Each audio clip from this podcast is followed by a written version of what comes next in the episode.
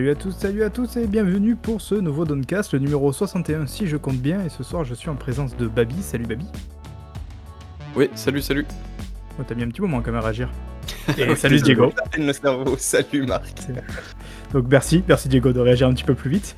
C'est bien, je sens que ce soir il y a une grosse énergie, il y a une grosse ambiance, ça va être plutôt sympa. Euh, mais ce soir, de toute manière, hein, comme toujours, on va parler d'actualité avant tout grâce au fameux, au classique, que dis-je, au légendaire, euh, tout le monde s'en fout mais de Babi, hein, que tout le monde nous envie. Est-ce que tu as eu des offres de rachat peut-être euh, de la part de d'autres médias maintenant, Babi? Absolument, absolument. Et puis tout le monde essaye de s'arracher ma chronique, c'est absolument dantesque, incroyable et fabuleux. Il y aura peut-être un gros transfert hein, à la fin de l'été. On Ouais, notera je le peux- nouvel habillage de qualité quand même. Pour le film. Tout à fait. Et en plus, euh, donc euh, évidemment, de toute, cette, de toute cette actualité, pardon, on va revenir sur euh, un peu les deux jeux du moment, à savoir Rio Returnal, ou Retournal en bon français, et euh, Resident Evil 8 Village, en bon français aussi. Voilà, qui sont quand même les deux jeux du moment. Tiens, je les ai ici d'ailleurs, si vous voulez voir. Il y a de la mise en scène quand même. Voilà, hop. oh là là. Et c'est les deux jeux dont on va parler parce que j'ai terminé, et oui, j'ai terminé Returnal, et je crois que vous, vous avez terminé Resident Evil 8, donc ça sera l'occasion du coup d'en parler un petit peu plus. Et évidemment, on finira comme d'habitude avec un tour de table. Et je te laisse du coup, Babi, si tu veux enchaîner sur ton Tout le monde s'en fout. Ouais, tout à fait. Euh, bah, tout le monde s'en fout, c'est votre fournée de news euh, bimensuelle. euh, et donc, euh, je sais que vous avez hâte d'écouter tout cela. On va commencer. Est-ce que Marc, tu peux chronométrer, s'il te plaît? Et je. ah, oh, il a tout prévu, c'est magnifique. Alors, juste spoiler alerte, euh, apparemment ça va parler un petit peu d'Epic Game, autant vous dire que les 10 minutes, c'est improbable, ça ne tiendra jamais. Voilà, vous pouvez le savoir déjà d'ores et déjà. Si jamais. vous voulez parier, vous pouvez, mais ça sera pas 10 minutes. hein. Non, j'ai un petit peu de tout et puis on terminera avec le Epic Games Corner où en gros, euh, bah, il s'est passé pas mal de choses la semaine dernière Ouais. parce qu'il y a eu un gros procès Ouais. entre Apple et Epic. Bon, je vous résumerai ça euh, tout à l'heure. Très très rapidement évidemment, mais il y a des, des informations très très très intéressantes qui sont sorties. Et je pense que c'est des informations qu'il faut pas louper parce que c'est assez inédit, je trouve, dans le milieu du jeu vidéo. C'est pas tous les jours qu'on a ce genre d'infos. Un gros déballage. Ouais, c'est peut-être trop de déballage pour le coup. Il y a eu des leaks et tout, des, des connards de chez Epic visiblement qui ont mal uploadé des fichiers ou un truc comme ça. Enfin bref. Euh, merci Epic Games encore une fois. C'est bon Marc, t'es prêt à chronométrer? Allez, on parie Ouais. sur un, un petit 15 minutes. Oh. Ouais, je dis 19. 19, ouais, 21. 19. 21, ça me paraît pas mal. Allez, c'est parti. Tout le monde s'en fout, euh, mais euh, les grandes lignes du scénario d'un potentiel The Last of Us 3 ou Part 3 ont été rédigées par Hayley Gross et Neil Druckmann, donc ça c'est plutôt cool à voir ce qu'ils vont pouvoir en faire parce que euh, visiblement la fin du deuxième, c'était un petit peu... euh, Toi Marc, tu l'avais fait je crois le jeu, le second Ouais, ouais. Bah, Comment ça terminé du à la fin, sans, sans spoil évidemment? Est-ce qu'il y avait Ouais, une pas- ouverture ou- Disons qu'il y a une, une possibilité, je pense, avec un personnage en, en particulier, ça pourrait être intéressant. Je pense à creuser dans, dans ce sens-là. Mais après, au-delà de ça, euh, j'espère juste qu'on va pas, je sais pas, on va pas refaire encore un peu les mêmes choses et les mêmes thèmes, on verra. on verra. C'est- Je sais pas, toi, Diego, tu avais joué sinon je Oui, oui, oui, je l'ai aussi terminé. C'est pas la fin la plus ouverte du monde, mais, mais il pourrait faire un truc intéressant. Moi, Ouais. je trouve, euh, Franchement, je serais pas contre un, un nouveau jeu centré vraiment autour d'Abby et, et tout ça. Moi, j'ai adoré ce passage. Ouais, c'est le personnage ça dont je parlais. Et puis, et puis du coup, on, a, on aura certainement la, la série HBO euh, qui arrivera. euh, je crois qu'il commence euh, cet été à tourner au Canada, un truc comme ça. Je sais pas. Enfin bref, euh, en tout cas voilà, je pense pas que Sony lâche la licence euh, tout de suite, tout de suite. Euh, Tout le monde s'en fout, mais la PlayStation 5 s'est déjà écoulée à 7,8 millions d'unités depuis son lancement. C'est un chiffre qui date d'il y a euh, euh, deux semaines, un petit peu moins de deux semaines, je crois, pendant le bilan financier euh, Sony. Oui, j'ai oublié de préciser d'ailleurs qu'il y a eu pas mal de bilans financiers. On va pas les faire entre guillemets. Euh, ce qu'il faut juste retenir de ces bilans financiers, il y a eu Activision, il y a eu Ubisoft qui est tombé aujourd'hui, il y a eu Sony, il y a eu Microsoft. Euh, ce qu'il faut retenir, c'est que euh, les à peu près tous les constructeurs et les éditeurs ont eu des d'excellentes années 2020. Ouais. Ils sont pas malheureux, quoi. Ouais, donc euh, Nintendo a fait une année de fou. ouais aussi, ouais, l'argent coule à flot, donc euh, voilà, on va pas y passer 10 ans à ce niveau-là. Et le service, comme d'habitude, et, et comme on pouvait le prévoir, euh, prendre de plus en plus le pas sur le reste. Ouais, tout à fait. C'est vrai que le, les, services sont de plus en plus présents et sont et le dématérialisé aussi. Euh, et vraiment, euh, rattrape complètement la boîte et vraiment la boîte est devenue vraiment le parent pauvre un petit peu, surtout pendant le confinement et tout ça. Enfin bref, tout le monde s'en fout, mais la sortie de Resident Evil Reverse, qui est un petit peu la, le pendant multijoueur euh, de Resident Evil 8 Village, a été décalé pour cet été. Euh, alors Capcom euh, précise pas spécialement pourquoi, certainement parce que en fait, euh, tout le monde s'en fout un petit peu de ce mode multijoueur et puis qu'ils veulent peut-être faire un truc un petit peu plus sympa, je sais pas, mais bon, voilà. Non, moi je pense que ça devait pas être encore tout à fait prêt, qu'ils se sont dit de toute manière c'est pas l'important, vu qu'il y a quand même le, le solo qui, je pensais, l'attrait numéro un du jeu. Donc ils ont dû se dire, bon, bon, on prend un peu de temps tranquille, comme ça on, fina- on finalise tranquille les maps et compagnie. Peut-être qu'ils ont vu aussi avec, tu on, a- on y a joué là, ces, fameux, ces fameuses phases de test bêta, peut-être qu'aussi ça a relevé des problèmes en de serveurs et compagnie. Donc, euh, Ouais, tout à fait, ils en ont fait une, euh, une de prévue, ils en ont fait une deuxième après, ils en ont fait une troisième qui était pas prévue en fait à la base et tout, ils ont voilà, donc ça, ça veut dire, je pense que ça a pas aussi bien marché que prévu, quoi. Ouais, mais qu'est-ce qu'ils veulent vraiment en faire d'un truc comme ça? Enfin, honnêtement. Ah, arrête, sérieusement. On amusé dessus quand même. Franchement, Oui, on amusé. On s'est amusé, mais en plus c'est un truc qui est vendu à côté, enfin qui est ave- en bundle avec, euh, avec le 8, donc euh, bon, c'est un petit peu, un petit peu étrange comme truc, mais enfin bref. D'ailleurs, c'est vraiment, alors sur console en tout cas, je crois, si je dis pas de bêtises, c'est vraiment à télécharger à part. hein. C'est un vrai truc à part. hein. Ouais, Ouais, oui, c'est ça, Sur ouais. PC, c'est quoi C'est deux fichiers différents sur PC Et en gros, ouais, c'est ça. T'as le, t'as le, le jeu qui est dans ta biblio- bibliothèque Steam et qui, qui attend de pouvoir être téléchargé, quoi. Donc, euh, ouais, c'est ça, c'est un jeu à part, quoi. Tout le monde s'en fout, mais The Outer Wilds aurait peut-être droit à un contenu additionnel nommé Echoes of the Eye, euh, qui a été repéré euh, très récemment dans la base de données de Steam. Donc ce truc-là a été un petit peu déterré euh, sur Twitter, et donc Annapurna Interactive, qui est l'éditeur du jeu, a mis un petit emoji doubles yeux pour indiquer que eh bien on ziote un petit peu le truc et donc ça pourrait indiquer potentiellement une sortie d'un futur contenu du GOTY, je rappelle, de l'année 2019. Voilà, voilà. Euh, Est-ce que ça intéresse du monde ici ou Ah ouais, c'est, je, je pense encore aujourd'hui, je continue de croire euh, que c'est l'une des expériences les plus impactantes de la précédente génération, quoi. Donc, euh, je pense qu'évidemment, alors, il y a d'un côté, je me dis, ça va plaire aux gens parce qu'évidemment, c'est, ouais, c'est un vrai grand jeu. D'un autre, je me dis, est-ce que justement, il n'y a pas le risque d'aller peut-être égratigner un petit peu justement l'image du truc en essayant d'en faire plus et trop? À voir. Peut-être Ouais, que peut-être. c'est, c'est pas forcément si perspicace que ça, quoi. Ouais. Ouais, je, pertinent, je plutôt. rejoins assez ton avis, Marc. Peut-être que ce serait Mm. euh, dénaturer les- l'expérience unique. C'est ça. À Ouais, voir. Outer, Outer Wild, il faut vraiment le faire qu'une seule fois, je pense, dans, dans ta vie. Et une fois que tu l'as fait, c'est c'est bon, quoi. C'est c'est gravé dans le marbre. Et c'est. En tout cas, c'est si vous l'avez pas fait, euh, tentez-le. Euh, au moins le tentez, accrochez-vous, parce que ça va être très très dur les premiers, les premiers instants. Mais, euh, mais si vous vraiment vous accrochez, c'est c'est un jeu euh, incroyable, vraiment incroyable. Euh, tout le monde s'en fout, mais Microsoft a lancé une opération séduction sur PC, puisque les développeurs pourront, dès le 1er août 2021, profiter d'un partage des revenus de 88%, donc pour le développeur qui souhaiterait soumettre son jeu, et seulement 12% pour Microsoft. Donc c'est un petit peu finalement ce que fait Epic Games avec... Ouais, c'est euh, exactement le même chiffre, non? Oui, c'est tout à fait ça. C'est exactement le- la, même, euh, la même part. Donc, comme quoi, tu vois, finalement, on critique, on critique euh, Epic, mais derrière, si jamais les autres ils s'alignent, Alors, c'est oui. tout bénéf pour les développeurs. Alors on se calme, Marc, parce qu'il y a Ah, un pardon. petit truc qui s'appelle euh, qui s'appelle les procès, en fait. Euh, Ouais. il y a- il y a- en fait, il y a beaucoup, beaucoup de bordel en ce moment. Il y a Spotify qui gueule, il y a beaucoup de, de remises en question. Alors, c'est vrai que je ne l'ai pas inclus dans mes news, mais il y a un développeur, le développeur d'Overgrowth, si je dis pas de bêtises, qui est un petit développeur indépendant qui a développé un jeu où tu as des lapins qui font du kung-fu. Bon, je sais pas si vous connaissez ce jeu-là, mais bref. Euh, et en fait, euh, le truc, c'est que euh, ce développeur-là a décidé d'attaquer Valve pour abus de position dominante et pour les fameux 30%. Donc en fait, il y a beaucoup de bordel en termes juridiques, il y a beaucoup de- d'abus de, position dominante et de, de class action qui se lancent aussi. Il y a Sony qui en a pris un aussi dans la gueule vis-à-vis des, des ventes en démat, tout ça, tout ça. Et je pense que d'ici les prochaines années, il y aura des décisions qui vont tomber à ce niveau-là. Et je pense que Microsoft, ils ne font pas ça de manière anodine. D'une, ils font ça pour euh, bah, conquérir le marché du PC, ça on est d'accord. Mais ils font peut-être aussi ça pour euh, se blinder à ce niveau-là. C'est-à-dire que demain, un juge, euh, enfin une personne attaquera Microsoft et les juges diront, bah écoutez, Microsoft fait du 12% sur PC, donc euh, non, on peut pas les attaquer là-dessus. Donc je me demande s'il y a pas, ils anticipent pas un petit peu les, les jurisprudences à ce niveau-là. Enfin, je- là, je, pense que je m'avance un petit peu. Euh, enfin bref, en tout cas, c'est assez intéressant euh, ce qu'ils sont en train de faire Microsoft. Euh, tout le monde s'en fout, mais Electronic Arts a racheté Glue Mobile. Est-ce que vous connaissez ce machin? Non. Ok.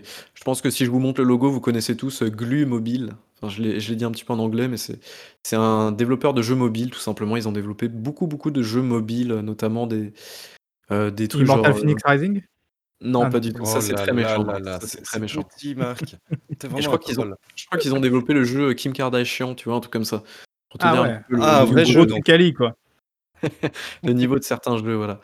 Ah oui, Euh, Kim Kardashian, Hollywood. Voilà, tout à fait, c'est génial. Heu, tout le monde s'en fout, mais la la totalité des studios travaillant sous la coupe de l'éditeur Activision travaillerait de près ou de loin sur la licence Call of Duty. Heu, bon, c'était un petit peu déjà le cas auparavant, hein, on va pas se mentir non plus, heu, on a du Binox, on a du Raven, on a du, heu, Neversoft, non je crois qu'ils existent plus, hein. Enfin, il y a beaucoup, beaucoup de studios qui gravitent, satellites autour de d'Activision, qui bossent de près ou de loin sur la licence Call of Duty et donc là, on a la Ouais, confirmation mais je crois que jusqu'ici, on avait toujours quand même un au moins 1 ou 2 2 studios qui faisaient un truc à côté avec un vrai projet à Ouais. part de là, je Tout à crois fait. que là, on en est on en est au point où vraiment alors c'est quoi? C'est en démantelant merde, comment il s'appelle ce studio? Celui de Crash? Toys, alors heu, Toys alors for ça Bob. Toys for Bob, alors ça apparemment c'est pas vrai, mais bon Ah bon? je ouais, soi-disant, Apparemment. heu, apparemment. Du coup, C'est le département, PR de d'Activision qui a dit que c'est pas vrai. Ah ouais, Donc faut bon, se ouais. méfier, enfin pour l'instant, il y a rien d'officiel, Bon, donc bon. en tout cas, ça partait de ça en disant qu'a priori, ils démantelaient ce studio-là, que les mecs allaient être replacés évidemment pas à droite à gauche comme d'hab et que donc du coup, vu qu'ils ont démantelé ce studio ce studio-là, tout ce qui restait en fait travaillait, heu, effectivement de près ou de loin, mais surtout de près en plus je crois, heu, sur, heu, sur Call of Duty quoi. Après Call of Duty, c'est quoi? C'est ça doit il doit y avoir au moins 2 ou 3 opus, je pense développés, en parallèle, plus Ouais. le Warzone qu'il faut maintenant alimenter quoi. Ça fait quand même une grosse machine à fric quoi.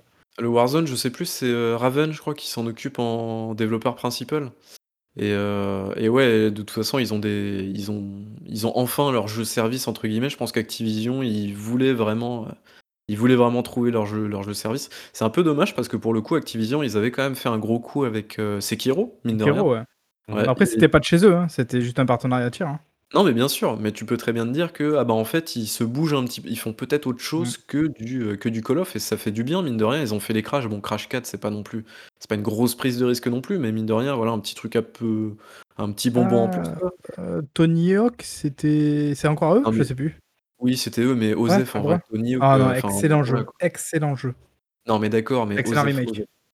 Osef Non, pas. Mais Chut. non, Tout le monde Babi ça fout. Babi Babi ça lui fait peur parce que c'est une activité physique, c'est pour ça. Ouais, c'est ouais, mais quelle est cette mode comme ça de sortir de chez soi? Ouais, Exact. et Non, en plus revanche, par contre, ne ne nous ne vous inquiétez pas pour Bobby Kotick, hein, tout va bien pour lui. A priori, ça Oui, va. ça Il est pas malheureux, il pourra construire sa 46e piscine, je pense. C'est vrai que je j'ai pas retenu les chiffres, mais je je crois qu'il a divisé par 2 c'est son salaire ou un truc comme ça, mais bon, c'est toujours indécent, hein, vous inquiétez pas, tout va bien pour lui. Divisé par 2, ça fait quand même 800 fois plus que le Mais non, mais c'était pas même il me semble justement que la dernière année, au contraire, ça a explosé, il me semble, là, son son salaire, hein. Ah ouais. Oui, ça a Heu, je crois qu'il était à 200 et quelques millions, un truc comme ça, quoi, annuel, sur la l'année. Ah Indécent. Enfin bon, le après, mec hein, on le sait, le hein. mec, il a raison, hein. Il se fait plaisir, quoi. Ouais. Ah, Diego, est-ce qu'il a raison? De de se gaver comme ça? qu'est-ce que tu en penses, Diego? Dis-nous tout. Il se il se gave. C'est Bobby Kotick, j'ai aucun respect pour ce type.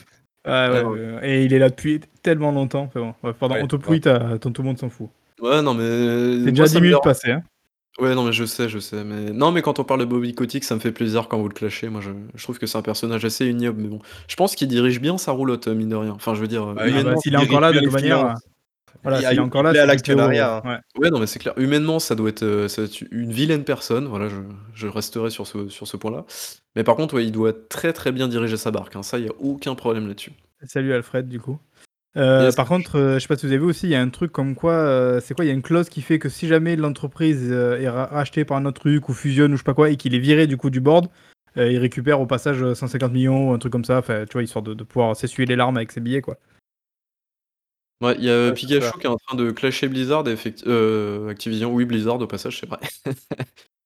Oui, tout à fait. Bah, Activision après, heu, j'ai envie de te dire, Pikachu, je suis d'accord, heu, je suis d'accord avec toi dans le sens où les mecs ne font rien. Heu, strictement, ils enfin, les mecs capitalisent sur une licence, vieille d'il y a heu, c'était quoi? 2003 je crois, heu, le 1er Call of? Enfin, sur une vieille, vieille licence, mais les jou les gens achètent. Enfin, je veux dire, au bout d'un moment, heu, si les gens achètent et qu'ils continuent à acheter par palette, heu, les mecs vont pas se bouger, quoi. Au bout d'un moment, heu, les joueurs ont aussi leur part de responsabilité dans le C'est truc, sûr. Voilà. L'achat est un acte militant. Je je Par je contre vais peut-être aussi, heu, réagir à ce que Pikachu a dit. Je je suis pas contre le fait qu'un PDG soit bien payé, hein, entendons-nous bien. Je je je suis Je contre suis le moi-même PDG.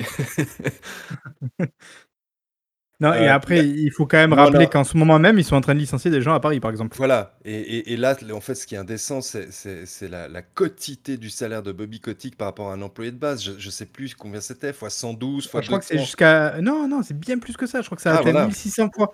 Ouais, 1600 voilà. fois, je crois, le dernier salaire. 1600 fois le le salaire de base. Ah, le salaire médian, je crois que c'est. Voilà, Le bah, 1500 fois le salaire médian. ouais. c'est pas Mais normal. parce que apparemment aux États-Unis maintenant, je crois que c'est depuis 2017, c'est ça, c'est t'es obligé de, de, de le rendre public. Voilà, exactement. Et Pikachu a tout à fait raison. Ce sont des visions à, à très court terme. En fait, c'est des, des- des- des visions financières. C'est c'est le bouclement d'année en année. Et, et toujours faire plus pour que l'action augmente, augmente, augmente. Voilà. C'est ça. Euh, donc, Il en se gave.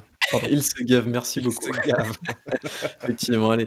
Tout le monde s'en fout, mais IO Interactive plancherait euh, visiblement sur une nouvelle licence se déroulant dans un univers d'Heroic Fantasy. Donc ça, c'est absolument pas confirmé. Je vous avoue que d'habitude, je ne traite pas les rumeurs, mais là, c'était assez intéressant pour être évoqué. Euh, donc IO Et Interactive, surtout, ça sera Ditman. une exclusivité? Oui et non, peut-être, oui, une exclusivité. Ah, D'après la rumeur, ce serait une exclusivité. Voilà. euh, Oui, une exclusivité Ouais, Xbox. Bon, Tu, tu vas au bout de la rumeur. mais- Oui, s'il te Mais- plaît. Hein Non, mais c'est c'est cool de les voir faire un petit peu autre chose que des, des chauves, euh, des chauves qui tuent des gens. Et Une vous fois avez de pas plus, attention aux compris, rumeurs. ce que vous n'avez pas compris, c'est qu'ils ont repris le développement de Dragon de, de Scalebound? Il y, en a, il y en a encore qui y croient au retour de Scalebound. Non, mais pour rester du côté du rumeur, tu sais, il y a pas longtemps, on a vu comme quoi The Coalition euh, travaillait sur un jeu Star Wars, et là Oui. maintenant, on apprend par Jeff Grubb qu'en fait, non, pas du tout, et au contraire, ce serait en fait un tout petit projet pour se faire la main avec l'Unreal Engine 5. Et j'ai- j'étais sans doute peut-être cramé une, une news, mais voilà. Euh, donc il faut faire extrêmement attention avec les rumeurs, évidemment, hein, comme toujours. Absolument top, pas parce que cette news est totalement osef. Tout le monde s'en fout, mais Konami ne sera finalement pas présent lors de la conférence E3 organisée par l'ESA.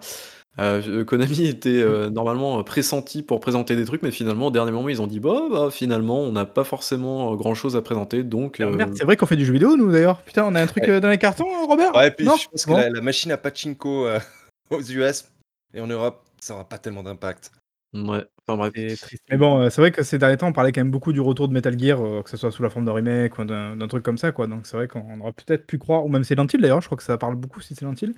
On aurait C'est peut-être pu croire que justement c'était l'occasion de dévoiler les trucs, mais ou alors ça sera chez un, un constructeur. Moi, je pense que les chez plans, Sony, ouais.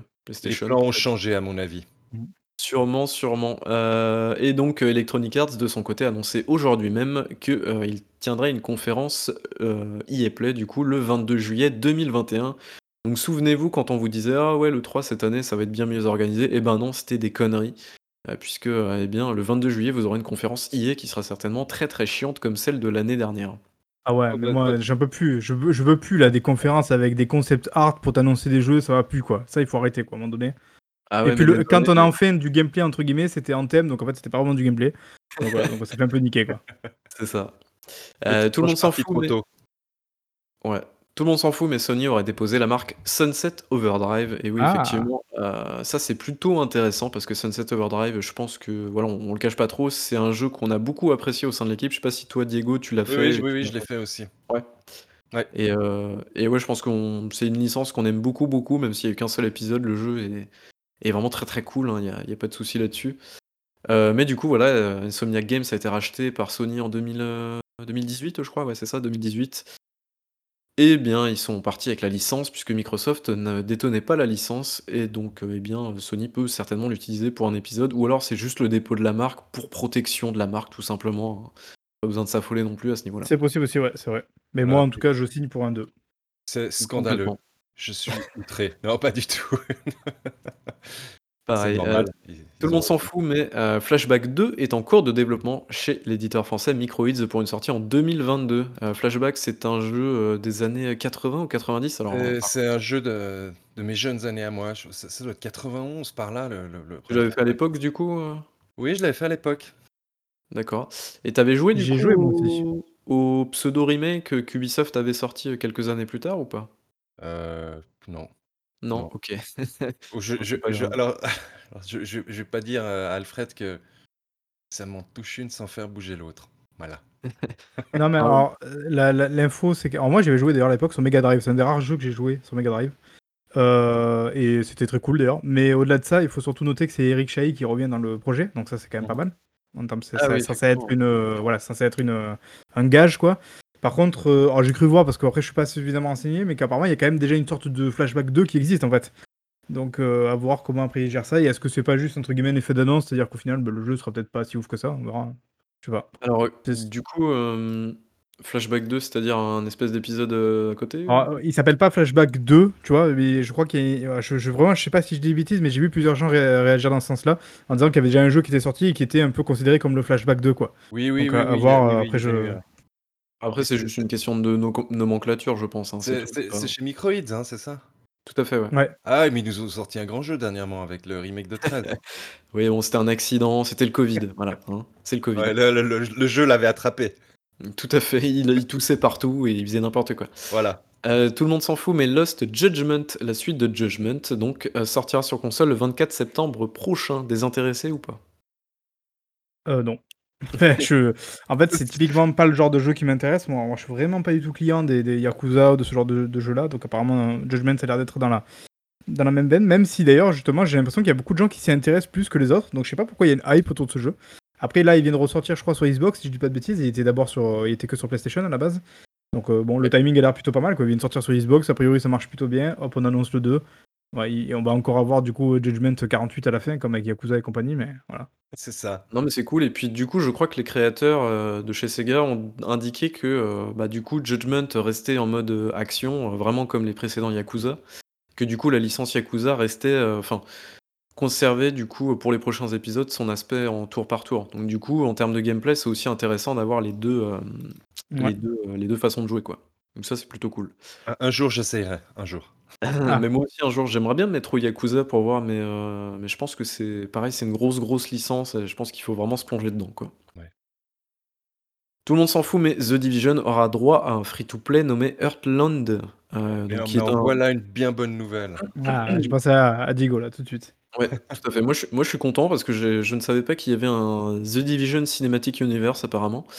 Euh, Oui. Donc, ils promettent aussi du nouveau contenu pour le jeu, euh, un jeu mobile également adapté de, alors adapté de, je pense pas du jeu principal, mais en tout cas une version adaptée pour le mobile, Euh, une nouvelle, donc une nouvelle, un- certainement un comics ou un ou un petit livre, un truc comme ça. Et donc, il y aura le film Ne- Netflix, pardon, qui sortira un petit peu plus tard. Bon, celui-là, on, on était déjà un petit peu au courant. Un Euh, gros délire transmédia, en tout cas. ouais. Non, mais c'est pas mal. L'univers s'y prête. Hein. The Division est cool, ouais, est vraiment très très Ouais, moi, cool. moi, ça- j'aime bien cet univers. Ouais, Mais là, pas- c'est Tom Clancy. À partir de là, tu sais que Tom Clancy, tu peux en faire euh, Ouais, tu peux en euh, faire des bouquins, des quoi. séries, voilà, des, des films, des dessins animés, t'inquiète, euh, ça passe quoi. Tout à fait. Euh, allez, tout le monde s'en fout, mais euh, Sony aurait été depuis plusieurs, plusieurs années pardon, contre l'idée du crossplay entre les différentes plateformes et aurait même fait payer les développeurs souhaitant intégrer cette fonctionnalité au sein de leur titre. Alors euh, souvenez-vous, c'était en 2018, on en, parlait déjà, et je pense qu'on avait fait une bonne analyse. En fait, euh, Sony n'avait aucun intérêt à pousser le crossplay pour la simple et bonne raison que la PlayStation 4 se vendait par palette à l'époque, et je pense que ça se vend encore un petit peu aujourd'hui. Euh, mais en tout cas, ils avaient euh, aucun intérêt vraiment à pousser le crossplay parce que, eh si les gens voulaient jouer avec leurs amis, eh ils, devaient forcément acheter une PlayStation 4. Euh, et donc, euh, forcément, eh bien, euh, Epic, eux, voulaient pousser, le, voulaient pousser le crossplay pour permettre à tout le monde de jouer ensemble, évidemment. Et Sony ne voulait pas parce que, eh bien, ils voulaient que, ils voulaient rester cloisonnés dans leur petit jardin bien gardé. Donc du coup, ça fait que, eh bien, c'est assez peu étonnant finalement. C'est une, dé- une décision purement business. Qu'est-ce que vous en pensez du coup? Surpris. Pas Ils- surpris, ils- ouais. ils- Non, ils étaient en position dominante. Euh, je, je dirais pas surpris, mais d'un autre côté, il y, a il y a une partie de moi qui a, qui a du mal à concevoir ce, ce manque d'anticipation pour le futur aussi. Sou- Souvenez-vous à l'époque en plus la- la, le- l'excuse qui était donnée euh, pour le crossplay par Sony, c'était euh, c'était oh non on veut euh, protéger les enfants. Euh, Enfin genre c'est c'est- enfin, c'est ridicule quoi. Alors Ouais. c'est toujours pareil, c'est-à-dire qu'effectivement, c'est facile de venir et de regarder ça et de dire oh là là, Sony, les grands méchants, ils font pas ça et tout. Mais il faut bien quand même comprendre la situation du marché, à savoir que quand tu es leader du marché, tu strictement aucun intérêt de t'ouvrir au cro- crossplay. Pourquoi? Parce que l'une des forces quand tu domines le marché, c'est que le mec qui va acheter euh, sa console, très souvent, il va aussi regarder euh, quelle console a ses potes. Donc quand tu veux jouer en multi, évidemment, tu regardes en général sur quelle console jouent, jouent tes amis. Alors par exemple en France, très souvent, bah, ils auront sans doute plus une PlayStation qu'une Xbox, donc tu vas acheter une PlayStation pour jouer avec eux. Par contre, si maintenant il y a du crossplay, évidemment, ben, rien ne t'oblige à acheter une PlayStation, tu peux très bien acheter la Xbox pour jouer à Fortnite avec eux dessus sur PlayStation. Donc après, autant Xbox évidemment a tout intérêt à ce que ça se fasse, autant donc à jouer les gentils, le rôle du gentil, autant euh, PlayStation lui dans son cas n'a pas intérêt euh, que ça se fasse. Donc si ça se fait, moi, ça m'étonne pas qu'il y ait derrière une sorte de retour sur, euh, sur intéressement avec euh, un gros chèque ou un truc comme ça pour, Ouais, entre guillemets, compenser le, le, le malus, quoi. Ouais, tout à fait. C'est assez peu étonnant et bon, c'est voilà, c'est de bonne guerre, j'ai envie de dire. hein, C'est comme ça que ça se passe. C'est à coup de gros chéquiers. Bah, je Euh, pense j'en que ai. ça, on va, on va aborder dans ton Epic euh, Tout à Game fait. Corner. Eh Voilà. bien, justement, euh, bienvenue. euh, asseyez-vous tranquillement, euh, bien au fond de votre fauteuil. euh, prenez une bonne bière bien fraîche. Je vais vous parler euh, dans mon Epic Games Corner euh, des informations qui sont sorties euh, durant le, euh, le quoi, le comment on peut appeler ça? La bataille du siècle, on va dire ça comme ça? Euh, souvenez-vous, c'était en septembre 2000, euh, 2020, je crois. Euh, Epic avait lancé une mise à jour sur son jeu tonitruant euh, Fortnite, qui permettait ainsi d'activer des microtransactions à l'intérieur, mais de ne pas passer par Apple directement. Ça a fait grand bruit, machin, machin. Apple a décidé de virer sur le champ l'application. Epic avait monté ça, avait monté vraiment le truc pour en mode euh, communication, machin, free Fortnite, on va envoyer des t-shirts aux influenceurs, euh, soutenez-nous dans notre bataille contre le vilain Apple, tout ça, tout ça. Bon, c'est un petit peu plus, euh, c'est un peu moins débile que ça, hein, finalement, c'est juste une guerre de riches, tout simplement. C'est-à-dire que Epic veut tout l'argent, c'est-à-dire qu'ils veulent bien aller sur, iOS, sur la plateforme d'Apple qui est complètement fermée, mais en même temps, eh bien, ils veulent garder tous les sous. Donc il n'y a pas tellement de logique là-dedans. Et puis Apple, eh bien, ils veulent bien héberger Fortnite, mais faut qu'ils payent, quoi, tout simplement. Donc voilà, ça c'est un petit peu le résumé de ce qui s'est passé. Et donc, euh, en...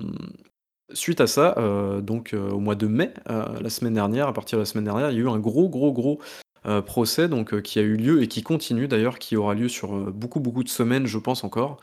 Et donc, il y a certaines informations qui sont sorties par le biais de différents documents. Alors, il y en a qui ont été publiés dans des rapports, il y en a d'autres qui ont été leakés. Ça, c'est un petit peu moins drôle, mais je, je- rebondis parce que Alfred, d'ailleurs, à la mèche qui nous suit en ce moment, a, a été euh, adoubé par la cour pour recevoir des documents. La, les- peut-être. la- la cour de justice américaine. Non, non, véridique, véridique. Il a, il Ouais, a- c'est il vrai, a en mis des plus. photos, il a mis des photos des courriers qu'il a reçus et il a le droit d'accéder à leur, à leur data room.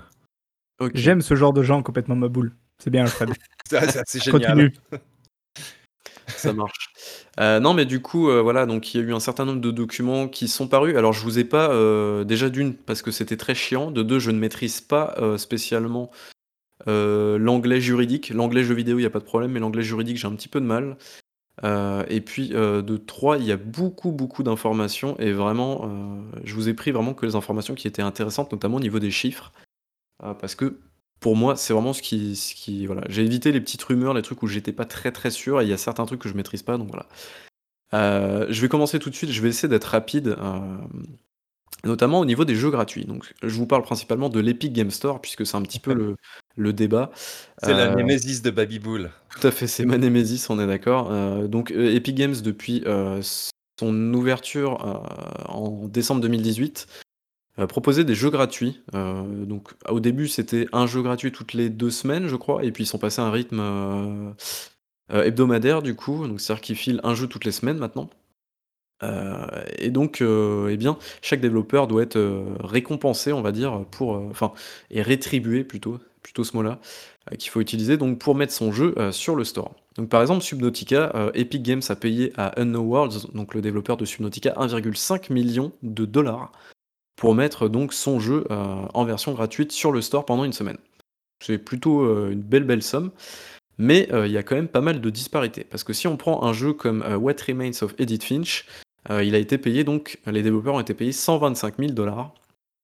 Euh, ou encore Fez, euh, donc, qui est un jeu un petit peu vieux, je dois l'avouer, il a été payé euh, 75 000 dollars. Finalement, il y a Quel beaucoup... jeu? Comment? Très bon jeu. Fez, excellent jeu. Ah, Fez, ok.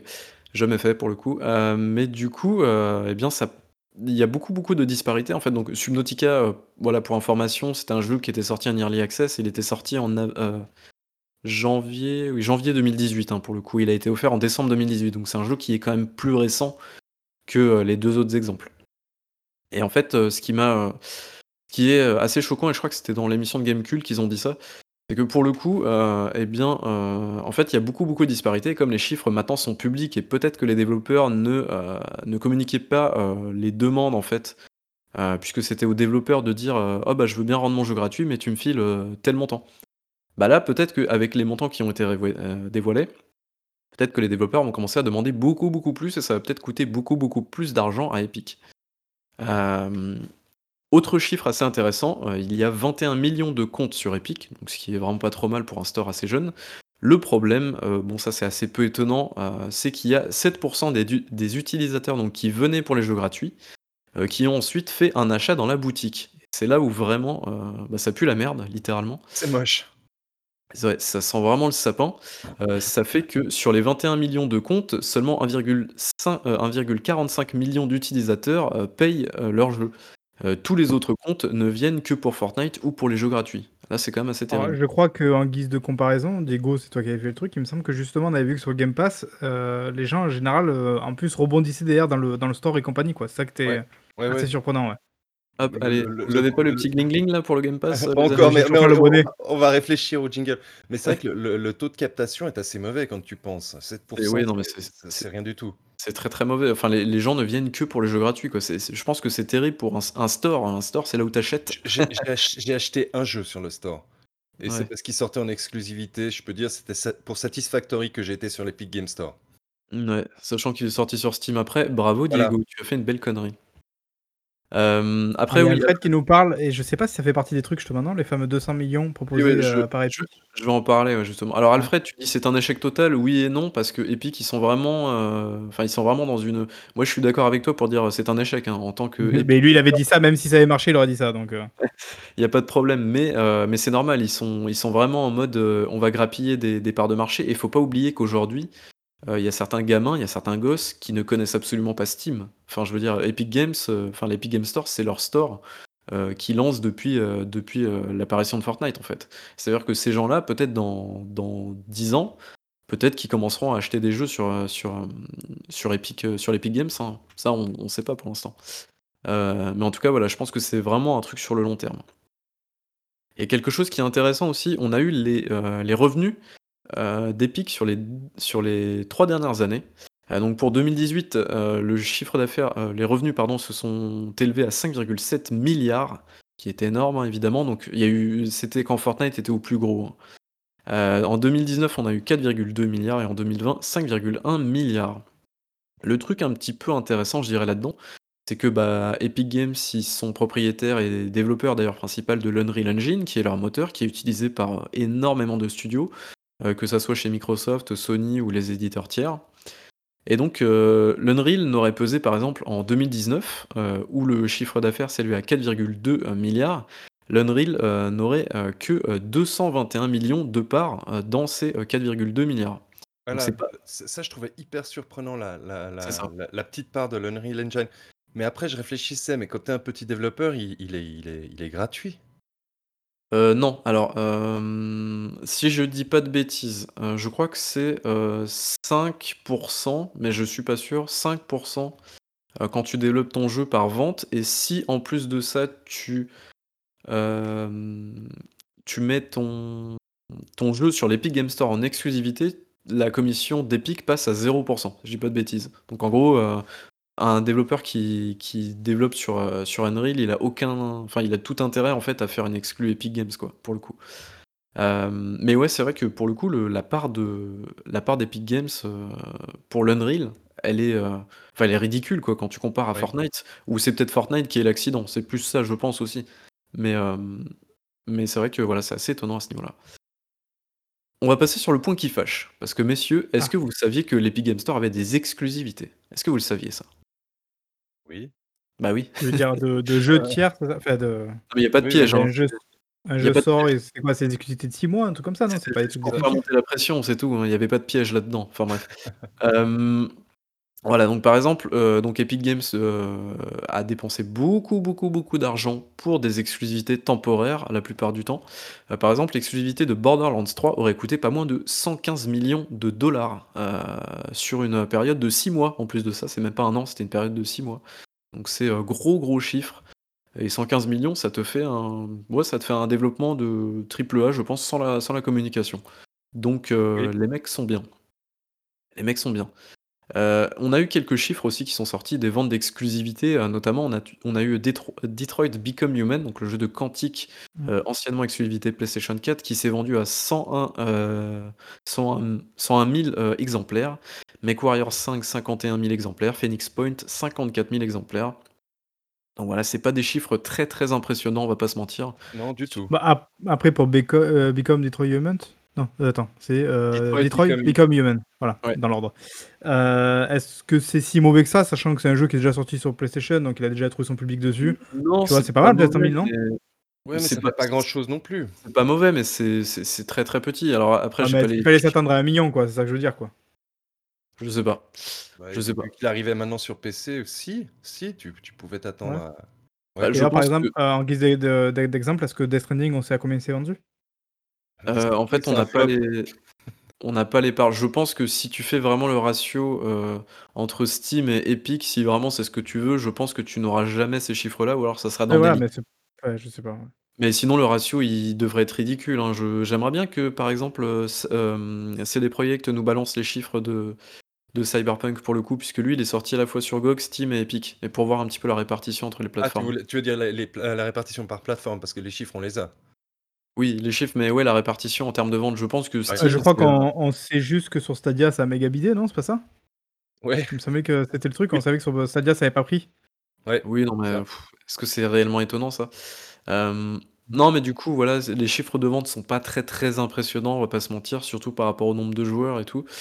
Heu et donc concernant les exclusivités dans leur totalité, je vous ai pas fait vraiment tous les chiffres, hein, c'est juste pour vous donner des ordres d'idées de des des choses. Heu, mais voilà, Epic aurait déboursé pas moins d'1 000 000 $ pour les exclusivités temporaires et ça, c'est assez incroyable quand même. Ils Heu ils mettent vra vraiment, ils mettent, ils mettent le po le le pognon, hein. Ouais, Ça, il y a pas de il y a pas de fait. problème. Heu, il y a également un petit truc, heu, certaines exclusivités le seront à vie visiblement. Il y a un jeu qui s'appelle Auto Chess, donc ça, c'est assez peu surprenant étant donné que Valve les aurait boulés. Il y a Ten Crows, heu, Ooblets, heu, Ooblets pardon, World War Z et Oddworld Soulstorm. Ah, Alors le World War Z? Ouais, alors le plus étonnant, heu, pour le World War Z, c'est qu'il est disponible sur PC dans le Game Pass. Donc heu, du Ah, coup heu, est-ce que c'est une exclusivité, du coup? c'est une exclusivité anti-Steam finalement, enfin ça n'a aucun sens quoi. Enfin bref. Hem, donc voilà et donc pour terminer, voilà, je je vais rebondir sur ce que Alfred, heu, disait tout à l'heure. Heu, donc il y a Epic qui aurait proposé également, donc ça ça n'a pas été accepté, enfin, c'est en cours de discussion visiblement, mais Epic aurait également, proposé d'offrir 200 000 000 $ à Sony afin de rendre exclusifs donc des portages de jeux, heu, exclusifs PlayStation, donc certainement peut-être un God of War ou ce genre de jeu-là, heu, bah, sur son store. Moi, Donc ça, ça me semble un bon move, tu vois, par exemple. Je trouve que c'est pas déconnant comme move. Pour le coup, ouais, des grosses exclus, heu, Sony avec une bonne image, heu, ouais, Mmh. pourquoi pas, ouais. Je pense Je que pense ça qu'il y peut être a je pense qu'il y a des joueurs PC qui attendent ces jeux-là, donc je trouve que c'est pas mal, quoi. C'est une bonne idée. Ouais, mais ouais, mais après pour le coup, heu, si c'est des ex ce serait on sait si c'est des exclusivités temporaires ou ou définitives, ça c'est plutôt Ah. temporaire avec des montants pareils. Parce que pour le Bah coup, S Sony, ils ils vendent beaucoup de jeux sur PC quand ils sortent sur Steam. C'est c'est Bah, il faut être après, il faut ou être sur oui, Steam. Le le ouais, le le problème, c'est que, heu, ouais, heu, Sony, enfin, ça ça n'irait pas trop avec leur discours leur fameux discours de: «Il faut rentabiliser au maximum». Donc si tu veux rentabiliser au maximum, la seule plateforme qui te permet de faire ça aujourd'hui sur PC, c'est Steam, c'est Ah, pas Epic le Games. le l'info, enfin l'info ou la rumeur en tout cas, heu, c'est quoi? C'est qu'ils auraient proposé ou, heu, ils ont proposé? Enfin, tu vois, genre, c'est quoi? C'est genre ils ont tenté, ça a pas marché ou? Alors ils ont ils ont proposé, mais c'est juste que c'est c'est en attente, quoi. Enfin, en gros, heu, Ouais, Sony mmh. réfléchit ou ils ont pas répondu, quoi, mais donc voilà. Heu, en tout cas, voilà, ce qu'il faut vraiment retenir, c'est que Epic Games, c'est c'est pas les gentils dans l'histoire, heu, Apple, c'est pas les gentils non plus dans l'histoire, voilà, parce que ça, c'est et qu'en fait, Epic, ils ont remué un une merde pas possible, mais vraiment, parce qu'en plus de ça, donc il y a Valve qui est impliqué dans le truc alors qu'ils avaient rien demandé, mais je pense que Valve a aussi des trucs à se reprocher, en termes de, je dirais en quasi monopole, on va dire ça comme ça. Heu, je pense qu'ils ont pas mal de trucs à se reprocher et je pense que je pense qu'Epic va perdre, mais c'est même pas la question. Mais par contre, il y a un truc qui va changer, heu, je suppose d'ici quelques années et je pense qu'on le voit tout de suite maintenant. C'est qu'il y a beaucoup de il y a beaucoup de de bordel autour des commissions, les fameux 30 heu, qui sont énormément discutés et et je pense vraiment que d'ici les prochaines années, on va avoir des jurisprudences d'un petit peu partout qui vont sortir à ce niveau-là et ça va être, ça va être un petit peu le bordel, on va dire ça on va dire ça comme ça. Moi, Euh, moi, je En tout cas, c'est ce, une. ce- ce procès est assez intéressant en fait parce que il y a, il y a plein de choses qu'on, bon, il y a des choses qu'on savait, il y a des choses qu'on supputait et, Ouais, et maintenant, ouais. Et, et maintenant qui, qui, qui sont euh, confirmées par la documentation et ça c'est assez cool. Tout à fait. Mais je, je Alors- crois que c'est pas, c'est pas un tweet de Jeff Grubb euh, qui disait ça justement. euh, Oui. On s'imaginait plein de trucs et c'est exactement ce que ce qu'on s'imaginait. Exactement, j'ai j'ai adoré. ce- ce- ce- C'était clair. un des tweets les plus pertinents à ce sujet. J'ai j'ai Ouais. trouvé. C'est genre vraiment, putain, c'est exactement ce, enfin, ce, ce dont on imaginait, c'est exactement ça. C'est genre, Voilà. c'est assez effrayant. Alors, Et c'est alors, assez il- cool parce que peut-être que ça va, entre guillemets, je, attention, c'est pas le péjoratif, mais de, é- éduquer en fait les joueurs peut-être dans la manière dont ça marche, en fait, un petit peu en coulisses et tout ça, tout ce qui est con- contrat, tout ce qui est deal. Je crois que j'ai cramé le truc à Diego. Tout ce qui est co- contrat, tout ce qui est deal, ça va peut-être leur, leur permettre justement peut-être de comprendre un peu mieux et d'arrêter d'avoir cette vision un peu romantique du jeu vidéo où il y a juste des mecs qui sont là pour la passion du jeu vidéo et faire mieux que l'autre. Enfin, ils enfin, évidemment, ils veulent faire mieux que l'autre, mais juste parce que ça rapporte plus de thunes, quoi. Donc voilà, donc il faut, ça c'est bien, je trouve. Je, je sais pas si ça va. Moi, je pense que ça, ça va éduquer une petite frange de la, de la population. De... Mais, mais, mais pour finir, les, les, les, les gens qui suivent cela, ils- tout- toutes ces- tous ces leaks, etc., ça reste quand même des gens qui sont profondément euh, intéressés par l'industrie. Après, de, de, de, temps en temps, il y a, y a- il y a quelques. Regarde, ça, euh, par exemple, le fameux contrat de Sony avec euh, Resident Evil, du coup, ça a ouvert, je trouve, quand même des, des discussions, des débats. Peut-être que là, du coup, il y a des mecs qui ont compris comment ça marchait un petit peu dans le milieu du jeu vidéo, quoi. En sortant Ouais. un peu du, du, du discours manichéen, évidemment, quoi. Voilà, voilà. Mais, mais pff, ouais, il faut, il faut sortir de ce discours manichéen. C'est- Le jeu vidéo, c'est le plus gros business du divertissement actuellement. Donc, euh, le- C'est pas pour rien qu'on s'y est lancé, d'argent. C'est tout. Voilà, exactement. En, tout cas, c'est sous. ouais, en tout cas, c'est c'est hyper cool d'avoir ça en ce moment et, et vraiment, ça permet d'avoir une, une vision de, une vision de bah ouais, c'est l'argent contrôle le monde, lol. Tellement drôle quoi. Non, mais après, par contre, là où ça doit être, enfin, entre guillemets, drôle, c'est que vraiment, je pense que dans les coulisses de tout ça, c'est-à-dire entre, entre pontes, donc de Microsoft, de Sony, d'Epic et tout, t'as dû avoir des sales mails qui sont envoyés, enfin, peut-être pas des mails du coup, parce que maintenant ils doivent un peu flipper au niveau des mails, mais ils ont dû se faire des, des- des gros appels, des trucs en mode genre, mais t'es sérieux là, t'as vu ce qui, a- ce qui est sorti, mais, mais, mais t'as dit ça, mais t'as fait ça, mais tu m'as dit que tu faisais pas ça, et en fait tu fais ça, enfin, il y a dû avoir un côté un peu sympa, quoi. Mais, mais mis à part ça, ce procès, il y, a- il y a deux, trois leçons de vie aussi pour le- les, les, les kidams comme nous. hein. Tout ce qu'on écrit dans un mail, Ouais. c'est quelque chose qu'on m'a appris. Tout ce que tu écris dans un email, il faudrait pas que ça te dérange si, si un jour ça devait leaker. Même le, le plus anodin des emails.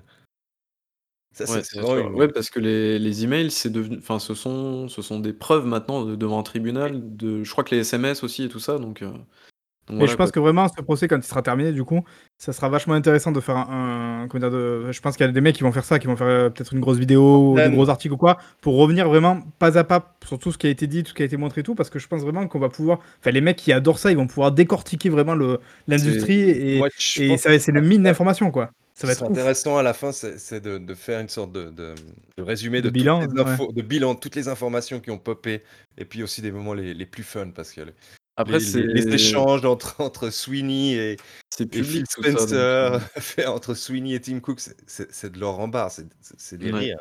Et il y a Et en plus, tout ça part de. Enfin, part, entre guillemets, part aussi d'Apple qui, entre guillemets, a pas grand, pas, pas grand intérêt dans le jeu vidéo. Enfin, C'est-à-dire qu'ils sont pas un acteur majeur du jeu vidéo non plus, quoi. Donc, ça, c'est drôle quand même. Ouais. Ouais. Euh, non, mais du coup, et ce qui est marrant aussi, c'est que euh, Tim Sweeney, donc, qui est un abruti notoire, hein, je- on va pas se mentir, euh, il a déjà euh, flingué euh, du coup son entreprise en l'espace de 5 jours. Parce qu'il y y a la juge qui lui dit Et donc, du coup, vous êtes du côté de chez. c'est quoi? Du côté de chez Sony, et donc vous payez 30% et vous acceptez le truc. Et le mec répond oui, et donc Microsoft aussi, oui, et Nintendo, oui. Et donc Apple, pourquoi vous attaquez que Apple du coup? Ah, le mec sait plus quoi dire, quoi, forcément. enfin, tu vois, c'est, il y a aucune logique en fait dans son truc. Et le pire, tu vois, ce qui est hyper drôle, c'est qu'aujourd'hui, le mec, il est en procès contre Apple. Mais si tu veux aller sur l'Epic Game Store et tu veux te loguer, t'as une petite boîte de dialogue qui dit Est-ce que tu veux te loguer avec Apple? Tu vois, le truc, mais aucune logique dans son truc. Est-ce qu'il aurait pas pu justement rétorquer? Alors, je sais pas, peut-être qu'il a fait d'ailleurs, rétorquer juste en disant justement, bah, typiquement ce que j'ai dit av- avant, en disant oui, mais euh, Microsoft, Sony et Nintendo sont des partenaires privilégiés parce qu'on est dans le- tu vois, un peu dans la même industrie, alors qu'Apple, il n'y a pas de raison de leur faire euh, entre guillemets cette fleur, tu vois. Il y aurait pu avoir peut-être un jeu comme ça aussi de, de réponse. Ouais, quoi. Ouais, mais- ils, ils ont essayé de jouer là-dessus aussi. euh, ils, ont, ils ont montré euh, l'opposition avec euh, Apple Arcade, etc. etc. Mais, mais je pense qu'il faudrait vraiment faire un post-mortem euh, une fois que la première partie du procès sera terminée. On compte sur toi, Ouais. Diego, évidemment. Mhm.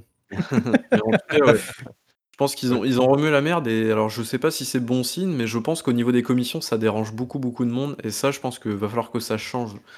Euh, parce que parce que finalement, quand tu regardes, si beaucoup de développeurs ont accepté, euh, dans un premier temps les exclus Epic Games Store, c'est qu'il y avait bien un problème au niveau de Steam finalement. C'est Ah, ça y est, commence à l'admettre. Il y a Non, un non, travail mais qui s'est fait là, y j'ai a pas vu là, ça y est. non, mais a OK, j'ai peut-être évolué depuis 2 ans, hein, je dis pas Non, j'ai pas mais, la, pro- la problématique des, des commissions, on l'a déjà évo- évoqué plusieurs fois dans, dans le. Downcast, et, et bon, là, là, je parlais pour moi à titre personnel, une commission même, même quelque part de 12%, c'est immense. C'est de la folie sur, sur un produit, 12% de commission. Ouais, je je sais pas, mais c'est vrai que je pense que ça dérange et en fait, finalement, quand tu quand tu dézoomes un petit peu le truc, tu dis: «OK, ça m'étonne pas qu'il y ait autant de développeurs qui aient accepté l'argent d'Epic pour aller sur l'Epic Game Store, même si le store, il y a rien dessus et tout et il y avait pas les les gens dessus, quoi». Enfin bref, donc voilà, j'en ai terminé. Je pense que ça a été un peu long, je suis désolé, mais voilà, en tout cas, si vraiment ça vous passionne, heu, vous pouvez retrouver, heu, pas mal de documents sur internet, heu, j'ai pas de site à vous conseiller pour aller, heu, les Ah, consulter. il, faut, il faut Alors, suivre euh, il y Alfred. a. Ouais, non, mais il y, a il y a un compte Twitter qui relate, euh, tweet par tweet, Ah ouais? tout ce qui se passe dans le procès. Ouais, ouais. Bon, c'est en anglais, bien d'accord. sûr, évidemment. Mais très souvent, tu sais, ça se fait dans les procès, il y a toujours un- un- un- des comptes qui font tu sais, des méga threads où vraiment ils réagissent, enfin, ils- euh, point par point, à chaque fois ce qui se passe, ils le relatent et tout, quoi. Euh, un peu comme le ferait d'ailleurs euh, tu sais, les secrétaires qui sont là-bas, là, justement, pour relater tous les trucs, quoi. Donc il y, en a un, je sais, je l'ai déjà vu passer, je crois que Gotos le, le retweet souvent, notamment. Ah oui, je Euh, pense, heu, l'avoir ouais. passer aussi, ouais, OK. Donc tu as mis quand même, mon, mon cher Babi, euh, 44 minutes et 50 secondes. Ah, je suis vraiment désolé. Bravo. Ah bah heureusement qu'on n'a pas prévu de gros sujets hein, aujourd'hui. Voilà. Ouais. bah, Du coup, en parlant de ça, c'est bon, tu as terminé? Tu as fait ton tour Ouais. de, de table ouais? Gros sujet, effectivement, et on va peut-être pouvoir attaquer Returnal, qui est Ah. euh, finalement le, on va dire la deuxième exclue euh, PlayStation 5, deuxième grosse exclue, puisque la, la La, première la vraie, ouais, la, la première vraie exclue de l'année en tout cas, PlayStation 5. Ouais. Voilà. Euh, et oui, et c'est, c'est, eh ben écoute, c'est plutôt pas mal, voilà, parce que j'ai joué. Donc mal. non seulement j'ai joué à Returnal, mais j'ai terminé, terminé. Returnal. Ah Ouais. ouais, attends, je suis, je suis pas peu fier quand même. Ça arrive pas souvent, hein, donc profitez-en parce que. Et d'ailleurs, Et surtout que j'ai eu beaucoup de mal. Hein. Donc oui, c'est quoi Returnal. C'est ce que tu me demander? Donc en fait, Ouais, Returnal, c'est quoi? C'est le jeu d'abord qui va faire crier ton youtubeur préféré, évidemment.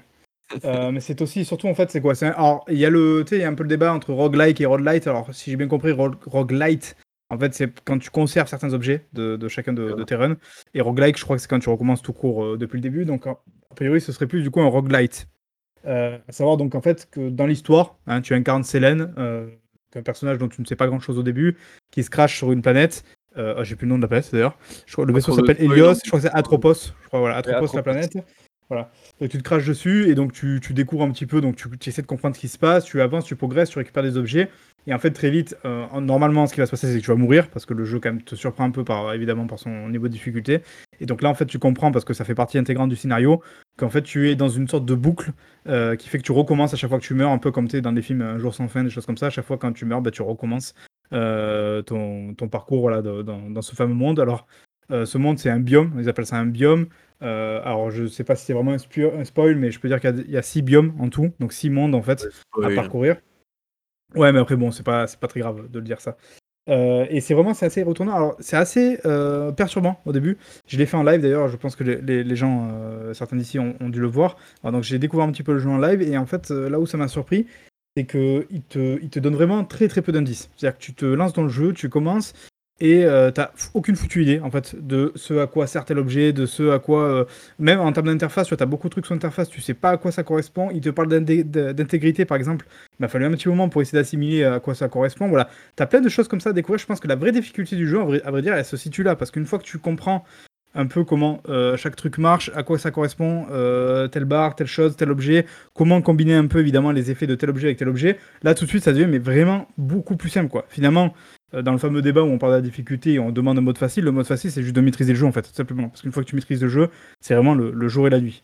Euh, là, euh, évidemment, une fois que j'ai terminé le jeu, euh, je l'ai recommencé et vraiment, je roule littéralement sur le jeu. Quoi. C'est, j'ai, enchaîné les trois premiers mondes sans mourir et mais sans aucune difficulté. Du coup, le problème étant, du coup, je m'amuse plus dessus. Mais ça, on va y revenir tout à l'heure. Mais du coup, voilà, donc sur la, découverte du jeu, c'est très perturbant au début. Voilà, je l'ai dit d'ailleurs pour ceux qui me suivent, il m'a fallu quasiment 6-7 heures pour tomber le premier boss, donc le premier monde, qui est pas mal quand même. Ça commence à être plutôt long. Je commençais presque à m'inquiéter un peu quand même. J'étais pas sûr de pouvoir, pouvoir continuer le jeu au début.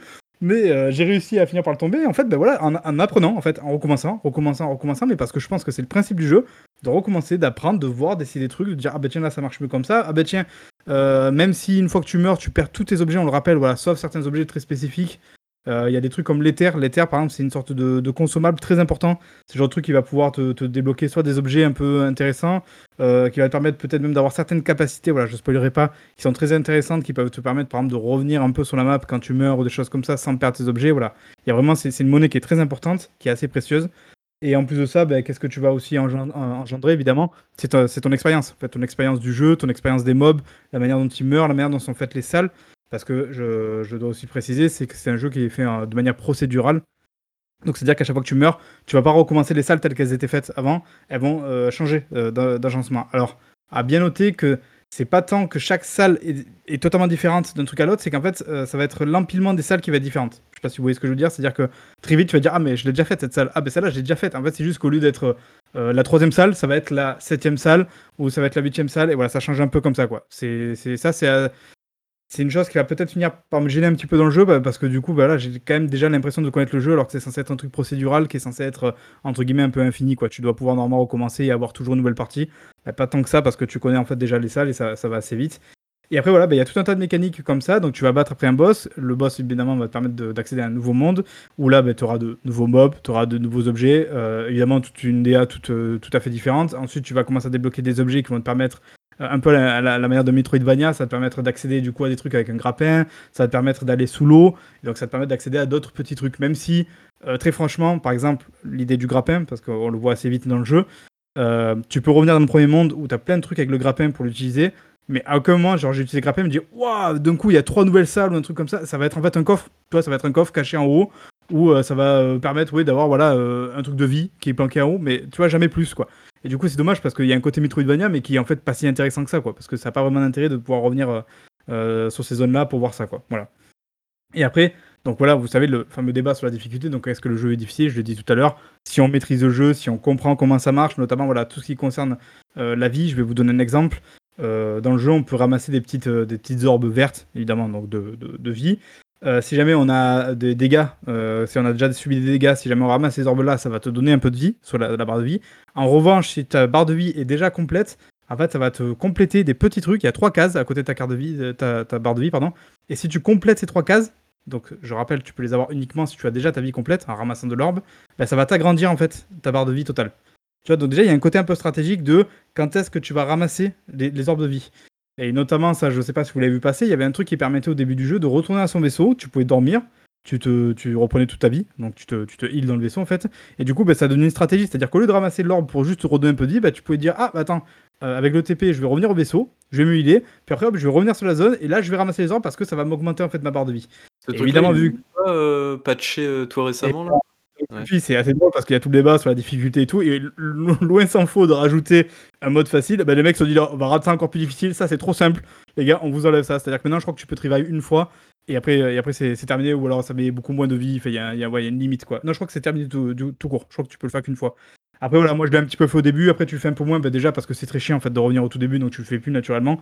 Euh, mais voilà, je trouve ça peut-être un peu dommage parce que ça nique un peu un côté stratégique. Après, euh, ce que tu nous as pas dit, c'est que c'est un jeu de tir, enfin c'est un jeu de Ouais. shoot à la troisième personne. C'est presque, ça, ça- ça serait presque, dans l'idée, je trouve que ça ressemble beaucoup à un shoot 'em up en TPS. Un twin stick, shoo- euh, twin stick shooter à peu près, non? Troisième personne. Bah, D'ailleurs, c'est ce que faisait Housemark avant. hein. Oui, Euh, oui, oui, vrai. Mais on ressent ça, il y a un gros côté arcade. hein. Le jeu, c'est un gros Ouais. jeu arcade en fait. hein. Euh, Housemark, ils ont fait que des, que des jeux euh, de. Enfin, des twin stick hein, avant, je crois. Si je dis pas de bêtises, un Returnal, c'est vraiment leur premier gros jeu, euh, triple A entre guillemets, en 3D, tout ça. hein. Donc, Bah, euh, ça se vraiment, sent d'ailleurs, parce que quand tu joues au jeu, et je crois que Diego l'avait vu le, le soir, on avait live, c'est que t'as quand même l'impression de voir un double A avec un budget triple A. Quoi. Il y Ouais. a un peu ce délire là. Ça se Complètement. ressent vachement, je trouve, dans le jeu. Ça transpire en fait du jeu. quoi. Et c'est peut-être d'ailleurs ce qui fait sa force, parce que du coup, tu vois, euh, évidemment, quand tu sors d'un Uncharted, d'un The Last of Us, ou d'un truc qui sont toujours des jeux un peu calibrés, qui, entre guillemets, presque se ressemblent tous, avoir un jeu comme Returnal qui arrive en exclusivité sur PlayStation 5, je trouve que c'est plutôt cool. Tu vois, c'est marrant, c'est audacieux, c'est cool, et je trouve que c'est assez frais. Peut-être un peu dangereux, parce que du coup, évidemment, la PlayStation, on se dit toujours que c'est un- une console un peu de grand public. Donc quand tu te retrouves d'un coup avec un jeu qui est quand même assez exigeant, ça c'est vrai, on peut pas, on peut pas le nier. Peut-être que tu sais, tu auras une sorte de, de bad buzz qui peut se faire. Bah là, ben, on l'a vu un petit peu avec la difficulté, des choses comme ça. Ils nous ont fait euh, le coup avec Dark Souls, euh, euh, Demon Souls, pardon, à la sortie de la PS5. Donc, euh, Oui, par exemple. le, le coup de, le coup de cette console et pour les vrais joueurs, entre guillemets, quoi. C'est assez audacieux, voilà, comme message, je trouve. Et après, ouais, donc pour le jeu, effectivement, tu l'as dit, c'est un jeu de, TPS, un jeu de shoot. Et voilà, je dis vraiment qu'il y a ce côté un petit peu shoot 'em up parce que bah, si jamais vous avez vu des vidéos, vous l'avez sans doute déjà vu, très souvent on va se retrouver dans une salle où il va y avoir mais plein de boules de partout, des boules très lumineuses. En plus, ça joue beaucoup sur les couleurs pour que tu puisses tout de suite capter un peu ce qui arrive sur toi. Donc tu vas avoir plein de boules à éviter, donc tu peux dasher, évidemment, tu peux sauter. Euh, Il y a plein de trucs à, assimiler. Par exemple, le dash, il m'a fallu un petit moment pour comprendre que le dash, tu peux passer à travers les, objets. Enfin, tu peux passer à travers la plupart des projectiles, sauf un particulier. Donc ça, évidemment, tu le découvres en généralement en mourant ou, en prenant le, fameux projectile, voilà. Mais ça fait partie du truc. Moi, tu vois, très souvent, au début, je sautais par-dessus. Et après, à partir du moment où j'ai compris que le dash, tu passes à travers, ça change déjà toute ta manière de jouer, tu vois. Donc c'est assez différent, ça, c'est assez cool. Et euh, en plus de ça, ben, il joue beaucoup, euh, même avec la DualSense. Donc la DualSense, on rappelle qu'elle a des, des- des particularités un petit peu sympathiques. Et par exemple, quand on joue, il y a les fameuses gâchettes haptiques que vous connaissez normalement, je pense maintenant, voilà. Donc en fait, tu as deux tirs dans le deux modes de tir dans le jeu. Tu as le tir classique, donc tu peux viser en fait juste à moitié et ça bloque déjà un premier palier. Là, tu vises de manière classique, tu tires. Et après, en fait, tu as le tir secondaire où là, hop, il faut appuyer complètement pour pouvoir y accéder. Donc il y a- cette petite résistance hein, évidemment entre les deux. Et là, donc tu as accès au tir secondaire qui est un tir un peu plus particulier, qui, prend du temps à se recharger, qui est, plus puissant. Ça, c'est con parce qu'évidemment, ça changera pas la vie. Mais je veux dire, je trouve que c'est une utilisation assez intelligente de parce que bah, déjà, ça t'épargne d'avoir un bouton supplémentaire pour ça. Donc ça, c'est assez cool. Euh, même si, bon, c'est toujours pareil, c'est qu'évidemment, Babi, hein, c'est un, un jeu console, donc avec une manette. Donc c'est-à-dire que c'est peut-être pas le, ce qu'il y a d'optimal pour avoir tous les réflexes suffisants quand tu joues. Par exemple, en guise d'exemple, je peux vous dire, le, le dash est sur le bouton rond. Donc quand on joue, évidemment, euh, avec le bouton rond et la caméra en même temps, c'est un peu compliqué. Quoi. On peut pas faire les deux en même temps. Donc si tu sautes, que tu dois dasher et tourner la caméra en même temps, ça peut poser problème. Sachant évidemment que tu peux remapper ta manette. Donc certains par exemple conseillent de mettre sur euh, R1 ou L1 le, le dash pour que ça soit plus simple. Comme ça, tu as la caméra qui est toujours à portée. Tu vois. Il y a plein de petites choses comme ça évidemment que tu peux régler. Tu peux euh, changer des trucs du style bah, le, le sprint. Si jamais tu sprints, tu pas obligé d'appuyer sur la touche. Tu peux changer ça et mettre en sprint permanent. Voilà, il y a plein de petits trucs de, de ce genre-là. Et voilà. Et donc après, bah, au-delà de ça, euh, c'est un super jeu. J'ai mis 19 heures à le terminer. Ouais, sachant que j'ai eu. Ouais, mais j'ai eu beaucoup de réussite. dans la moyenne haute là? Euh, je sais pas. je... je sais pas, non, parce que ben, je, je l'avais dit d'ailleurs une fois, j'ai vu. sans euh, jugement, hein, mais il me semblait que, que je lisais. Non, non, euh, mais j'ai vu des gens 11 à qui ont mis 15 plus de heures. 10 heures, plus de 10 heures à passer le premier boss, tu vois. Donc je pense pas Ouais. être. euh, Je pense être dans une bonne moyenne. En vrai, pas ouf, mais je pense que je suis dans une bonne moyenne. J'ai que, entre guillemets, que 18 morts, ce qui est pas mal, mais ce qui est peut-être pas si énorme que ça quand j'en vois d'autres. Mais aussi parce que j'ai l'impression d'avoir eu beaucoup de réussite. Ça, c'est assez drôle en fait. J'ai l'impression d'être un escroc avec ce jeu. Parce qu'en fait, j'ai beaucoup galéré sur le premier boss. Le deuxième boss, j'ai un petit peu galéré, mais j'ai fini par le passer. Et à partir de là, mais en fait, j'en ai pas chié du tout quoi dans le jeu quoi. Mais parce que justement, c'est là où c'est intéressant, c'est parce que non seulement j'étais bien stuffé. Alors évidemment, il y a toute la part d'aléatoire hein, dans le jeu. C'est-à-dire que quand tu recommences une run, il faut évidemment que tu aies les bons objets au bon moment. Ça, ça dépend de l'aléatoire. Tu vas avoir des runs qui sont plus pourris que d'autres. Il y en a d'autres, clairement, les mecs, ils veulent t'en mettre plein la tronche, ils veulent que tu crèves quoi. Ça, tu le sens très vite. Donc en général, quand c'est comme ça, faut pas résister. Hein. Faut mourir et puis tu recommences. Et euh, à côté de ça, bah, des fois, tu as des runs qui sont intéressants mais parce que tu vas avoir des, objets intéressants. Par exemple, le parasite. Parasite, c'est un objet que tu peux avoir dans le jeu. Tu peux en avoir même plusieurs. C'est un parasite que tu vas te mettre sur toi et qui en fait a un bonus, un malus. Donc c'est à toi de voir le bénéfice-risque du jeu. Par exemple, euh, je donne un exemple. Le parasite, il va te permettre de réparer un petit peu ton intégrité quand tu es en, vie basse. Ça, c'est génial parce que vraiment, ça peut te sauver la vie à certains moments. Par contre, à l'inverse, ben, tu vas avoir des dégâts quand tu vas ramasser un objet. Ou tu vas avoir des dégâts quand tu vas tomber d'une grosse hauteur, tu vois, des choses comme ça. Donc c'est à toi de voir est-ce que c'est intéressant vis-à-vis du bonus ou du malus, est-ce que c'est trop dangereux? Voilà, après tu as des astuces pour pouvoir les enlever ou des choses comme ça, mais voilà, c'est c'est tout un tas de trucs comme ça. As des, tu vas avoir des, des coffres qui sont, euh, alors pas qui sont piégés, mais des coffres qui vont dire que si jamais tu l'ouvres, tu vas avoir ce qu'ils appellent un dysfonctionnement. En fait, c'est ta, ta combinaison va faire bah, que tu vas avoir euh, moins 25% de vie, ou tu vas faire moins 50% de dégâts en moins quand tu es immobile. Il y a plein de trucs comme ça, voilà. Et après, tu peux trouver des moyens de réparer ces dysfonctionnements. Bah, des fois, ça va être, il faut éliminer 6 mecs au corps à corps. Des fois, ça va être des objets qui te permettent de, te- de, réparer ces, ces trucs-là. Voilà, c'est ça en fait. Le jeu, c'est un constant équilibre entre le bénéfice-risque. Et ça, je trouve ça assez, assez bien foutu. Et c'est là où, quand tu maîtrises ça, en vrai, tu commences vraiment quand même à sérieusement rouler sur le jeu. Et comme je le disais tout à l'heure, le problème étant qu'il y a, c'est, assez redondant en fait, assez rapidement. Évidemment, quand tu as fait les six premiers mondes, ben, tu, découvres tes six mondes, donc ça va. Mais dès que tu vas recommencer une run, tu vas commencer à revoir des trucs que tu as déjà vus. Et je trouve qu'il n'y a pas, pas grand intérêt que ça. Voilà, moi, je me suis relancé dedans. Ben, j'ai plus envie d'y jouer déjà parce que ben, je m'amuse pas tellement. J'ai fait la première fin, il y a une deuxième fin à faire. Et si tu veux, pour la débloquer, il faut trouver des objets spécifiques qui apparaissent que aléatoirement dans certaines salles de temps en temps dans les runs. Franchement, ça me gave. Voilà. J'ai pas envie de recommencer 40 heures juste pour retrouver euh, ces objets pour avoir une fin qui va durer 10 secondes à la fin, tu vois. Mais, Ouais, ça, et ça du coup, du coup, t'as bien une fin à l'aventure. T'as quand même un scénario derrière. euh, Ouais. Il y a un petit scénario, effectivement. Par contre, alors j'espérais que ça soit un scénario qui soit plutôt sympa parce que je trouve qu'ils ont quand même un petit peu marketé le jeu dans ce sens-là, même si évidemment tu voyais que c'était un jeu arcade. Ils essayaient quand même un petit peu d'appuyer sur le mode, hey, il y a quand même un scénario, il y a un truc, il y a un délire et tout. En fait, en vrai, quand tu joues, le scénario il est pas si intéressant que ça. Il faut pas jouer à Returnal pour, le- pour le scénario, quoi. Pas que le scénario est mauvais, même- mais le scénario il est assez Il est mince. même pas un petit peu int- intrigant ou mystérieux Si, ou si, il est ça intriguant parce qu'évidemment, à partir du moment où tu joues euh, une meuf qui se crache sur un vaisseau et tu comprends pas pourquoi tu boucles, tu vois, c'est intriguant de base, quoi. Donc évidemment, t'as envie d'en savoir plus, quoi. Alors, il y a une explication à la fin qui, qui, qui est un peu tirée par les cheveux, fait qui est un peu, euh, oh putain, tout ça pour ça. Tu vois, tu finis un peu sur, sur un délire comme ça. Euh, après, il y a deux trois séquences, je sais pas si vous l'avez vu, la séquence du manoir notamment, qui sont assez cool parce que là, tu passes en première personne, il y a un côté un peu walking simulator. Tu rentres en Ouais. fait dans, un, dans une maison qui, qui est la maison de, de Célène. C'est très vite, hein, ça, ça arrive très rapidement dans, dans le jeu. Et en fait, là, d'un coup, il y a un gros côté mise en scène, un gros côté. Ça, c'est assez intéressant, mais, mais quelque part, bah, ça va presque tomber un peu comme un cheveu sur la soupe parce que bah, ça dénote tellement du reste du jeu. et Je vois pas tellement l'intérêt d'avoir fait ça. Ça, ça apporte quelque chose réellement au jeu ou tu as l'impression que c'est plus un apport pour, pour euh, scénariser le jeu J'ai envie de dire, c'est presque un effet de style, tu vois. C'est genre, voilà, ils ont voulu se faire un kiff avec une séquence comme ça, un peu la première personne, plus scénarisée, plus Walking Simulator. Je trouve que ça, c'est vraiment le jeu se porterait, se porterait, porterait très bien sans, quoi. Voilà, c'est pas, c'est pas Ok. forcément une force du jeu, quoi. Voilà. Après, voilà, à savoir ce que je, je conseille Returnal, je le conseille oui et non, dans le sens où c'est quand même un jeu qui est à 80 balles. Et comme je l'ai dit, bah, mine de rien, il est, il est pas si complexe ça en termes de contenu. Tu, quand tu arrives à bout, tu en fais vite le tour. Maintenant, une fois de plus, peut-être aussi que tu vas mettre 40 heures à finir le jeu. Donc là, quelque part, bah, ça va faire quand même une bonne durée de vie au final. Il faut quand même avoir les nerfs assez, solides parce que, à l'inverse d'un Dark Souls où ça va être beaucoup de tryhard, Dark Souls, c'est-à-dire que tu vas recommencer 20 fois, 25 fois un boss et, tu vas apprendre par cœur ses patterns, tu vas y aller. C'est pas vraiment ça, Returnal, parce que les boss, ils, par exemple, ils sont pas hyper compliqués. Le problème, c'est que la pression que tu as, c'est que si tu meurs, tu recommences 3 heures de jeu, quoi. Et il est là, en fait, la vraie difficulté, la vraie pression, elle est là. Je peux te dire que tu serres les fesses quand t'es face à un boss, tu dis, putain, je viens de jouer 3 heures, j'ai pas envie de me retaper les 3 heures, là, à tout recommencer et tout, parce que, en plus de ça, à l'inverse d'un Dark Souls, tu peux pas juste commencer le jeu et foncer tout droit sur le boss. Tu peux, dans le sens où ils vont t'ouvrir des portes, ils vont te faire des trucs pour que tu puisses aller directement au boss. À l'inverse, si t'es pas stuffé, il y a, peu de chances que tu arrives à t'en sortir face au boss. Donc tu vas devoir en fait finalement te, réimpliquer dans les runs et recommencer à faire les salles une et tout pour juste trouver des bons objets et te refaire ton stuff petit à petit. Voilà. Donc c'est pas un jeu qui est à mettre euh, dans, dans toutes les mains.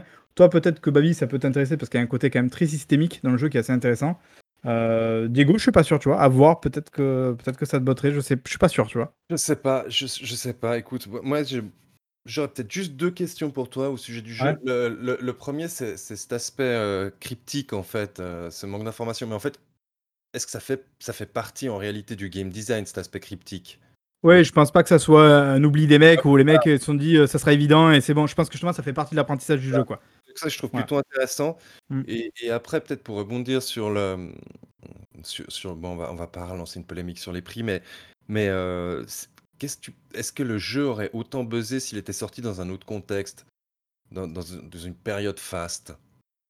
Euh, C'est-à-dire. sois Bon, précis. du, du moment Ouais. que c'est une exclue euh, PlayStation, je pense qu'il n'y a pas trop de problème à ce niveau-là. Enfin, pour Ouais, ma voilà, part, mais, hein. mais est-ce qu'il n'y a, il y a pas eu euh, un peu de, de complaisance à son égard?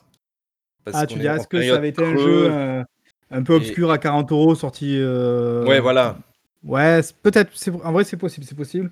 Je pense qu'effectivement que le fait même d'être une exclusivité PlayStation 5 qui arrive qu'à dans une période où il n'y a pas tant de jeux exclusifs PlayStation 5 que ça, ça, ça lui a donné une bonne lumière. Mais du coup, tu vois, moi je vois ça plus quelque part comme un truc cool qu'un truc, euh, tu vois, tu te dis, ah, euh, c'est pas ouf, tu vois. Parce que dans le sens où, ben, justement, on l'a dit, c'est quand même un double A qui profite a priori donc d'un d'un budget triple A, qui est quand même un genre de jeu, le roguelite, qui est pas tant connu que ça des, des jeux triple A, et je pense des Ouais. joueurs en général. C'est plutôt un truc qui est cantonné normalement à l'indé.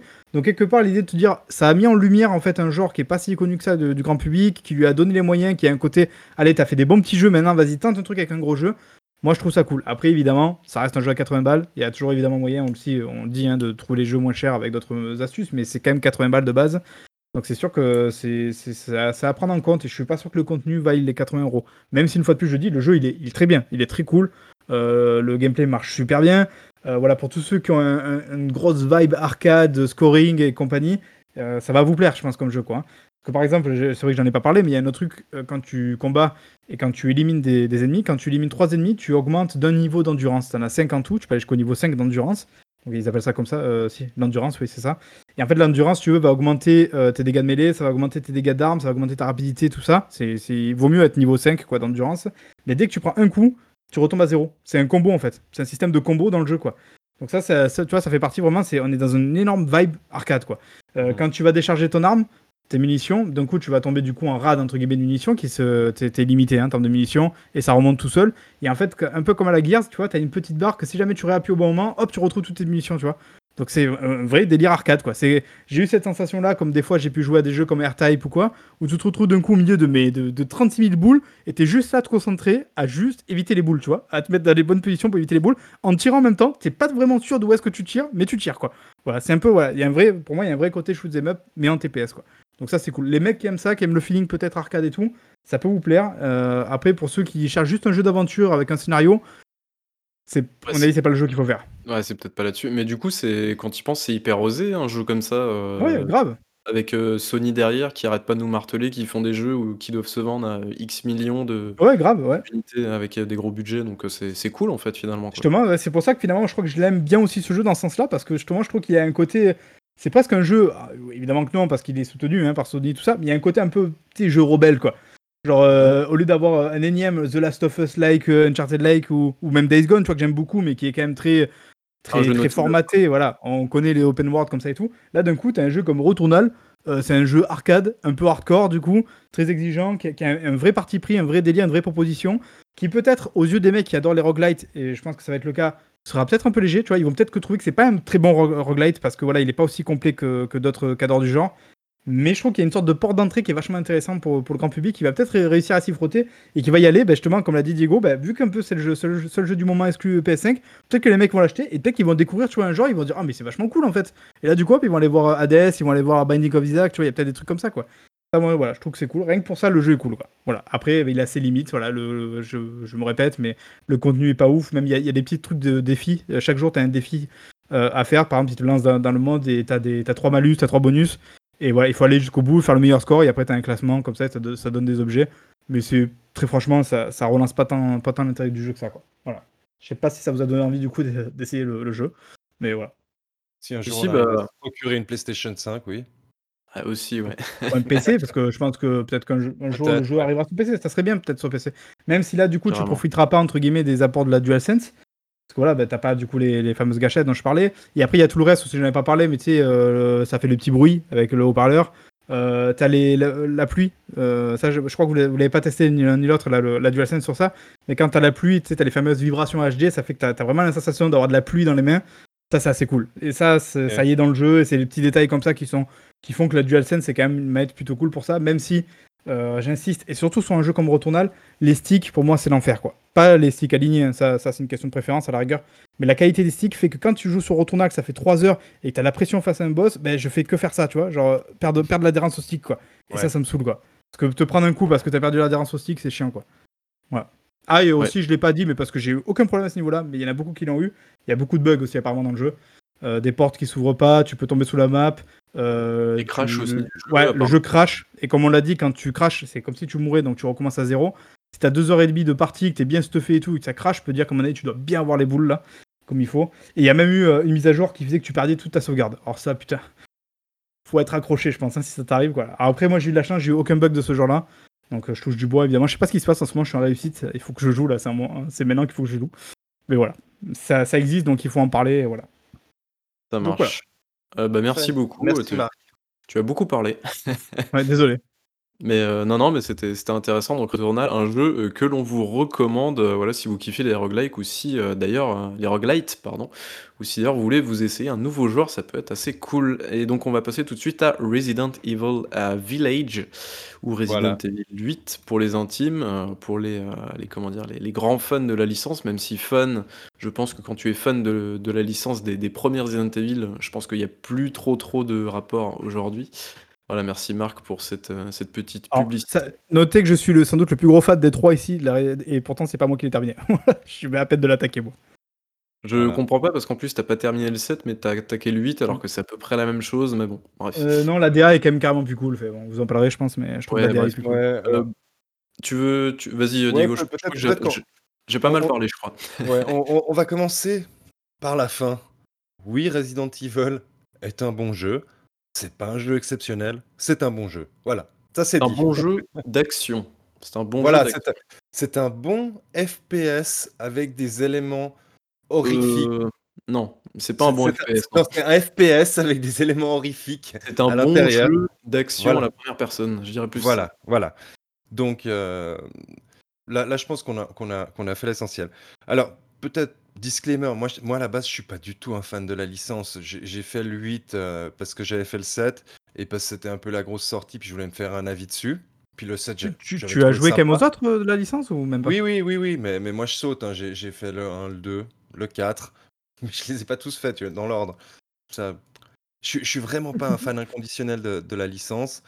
Et, et je- on, on va éviter de, de divulgacher quoi que ce soit, n'est-ce pas, Babyboul hein? Ouais, à la fois, à la fois que ça soit le scénario ou les environnements aussi, parce que je trouve que ça fait Voilà. partie du, hum, de- du plaisir de la découverte, les, Tout à les fait. ennemis, les environnements. Ouais. Voilà, on, on Alors, pourra peut-être notons, juste pour donner quelqu'un leur comme moi- nombre. Pour quelqu'un comme moi qui n'a pas fini le set, ou même pour quelqu'un qui n'y a pas joué, ça c'est assez cool quand même, je trouve. Au début, il y a une grosse vidéo résumée pour euh, le scénario et compagnie, Tout à fait. qui je pense nécessaire. Bon, j'ai pas en- encore trop vu jusqu'ici, mais je, je pense que c'est nécessaire pour le, pour le jeu, quoi, ensuite, quoi. Ça, c'est assez cool, je trouve. Voilà. Donc, euh, vous, vous, vous, vous l'avez vu, c'est- c'est c'est vu à la première personne, comme dans le set. C'est c'est un parti pris que moi j'apprécie bien. Oui, Euh, tout à fait. je, je- je- je préfère vu à la première personne que, que vu à la, à la troisième personne. Je vois que Marc euh, hoche de la tête, il n'est pas d'accord avec cela. Je déteste ça, même si une fois de plus, j'ai vu des gens, tu vois, par exemple, dire pourquoi ils mettent pas les deux, tu vois, la vue FPS, la- euh, même si je, n'aime pas cette vue FPS, quand même, quand on joue au jeu, et même c'était déjà le cas avec le 7, on voit bien que c'est des, des trucs qui sont faits pour la vue à la FPS, quoi. Enfin, une vue FPS. Tu peux pas juste simplement te mettre un troisième FPS, enfin, un troisième vue, ça marchera pas de la même manière, quoi. C'est pas, ouais, du tout la même manière de, de programmer également. hein. Par de exemple, mettre en scène ou de, de, ouais, Ouais, de, de faire les choses, quoi. tout à fait. Alors, je, vais peut-être, euh, Babyboul, tu, tu interviens quand tu veux. Euh, je, vais essayer de résumer assez brièvement les, En fait, c'est un jeu qui souffle le chaud et le froid, selon moi. Moi, je l'ai trouvé assez inégal, que ce soit au niveau du, scénario, du gameplay, que de la technique. Parce que techniquement, il n'est est pas tout le temps folichon. En, revanche, il y, a- un truc sur lequel ce jeu excelle, c'est sur sa direction artistique.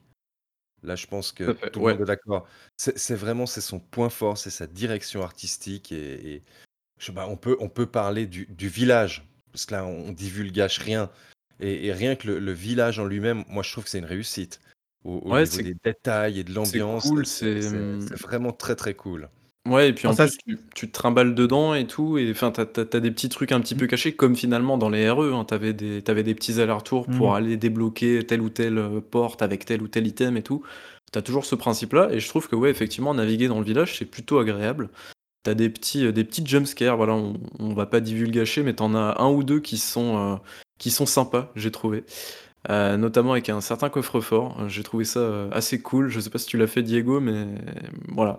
Après, c'est pas. Mais je- tu sais que je crois que j'ai- j'ai j'ai pas sursauté pendant ce jeu. Oh merde, je suis vraiment une Ah, baltringue alors, c'est ça que Alors, t'es en non, train de non, me dire mais, mais c'est c'est peut-être parce que j'ai. Alors là, là non plus, je vais rien.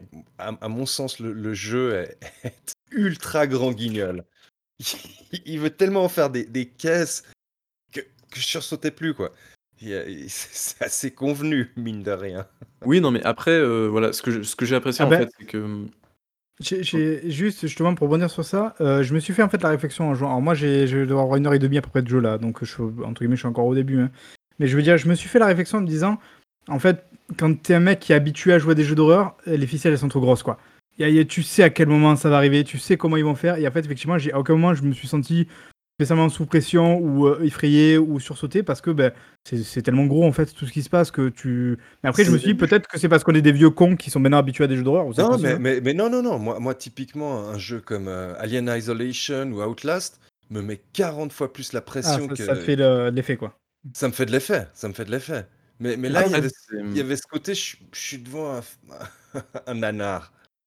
Je, Ouais. je suis devant Oui. un nanar et, et- Ne serait-ce que ri- rien que rien que le- les, les cinématiques du début, moi je les ai trouvées, euh, c'était nanardesque quoi. Enfin c'est. pff, Bon, c'est- c'est- Ceci dit, rappelons quand même que le 7, euh, quand il est sorti, il fait voilà le 7, euh, avait quand même un gros côté euh, Texas Chainsaw. Genre, il y, avait, il y avait Ouais. un côté assumé de film dans le bayou avec une, équi- avec une famille un peu barjo.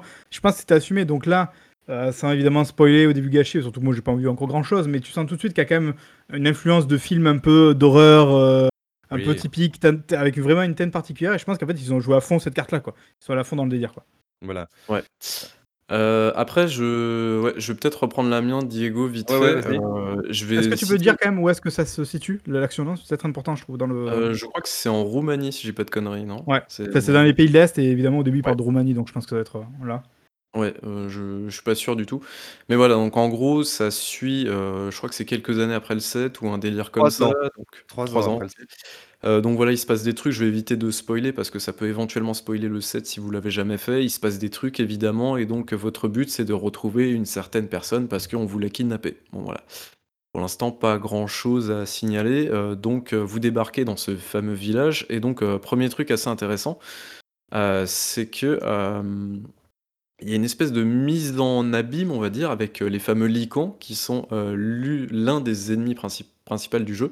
Et là, j'ai trouvé ça plutôt pas mal. C'est-à-dire qu'en fait, euh, ils vont reprendre un des éléments, l'un des seuls éléments qui était à peu près correct dans Resident Evil 4. C'est-à-dire le, fait de te barricader en fait dans les maisons et tout ça. Et là, tu as une espèce, de, petite mise en scène qui est assez sympa, où en gros, tu peux barricader la porte, tu as un lican qui arrive sur le, du toit, tu as un lican qui arrive de la fenêtre et tout. Et donc, c'est plutôt assez bien foutu.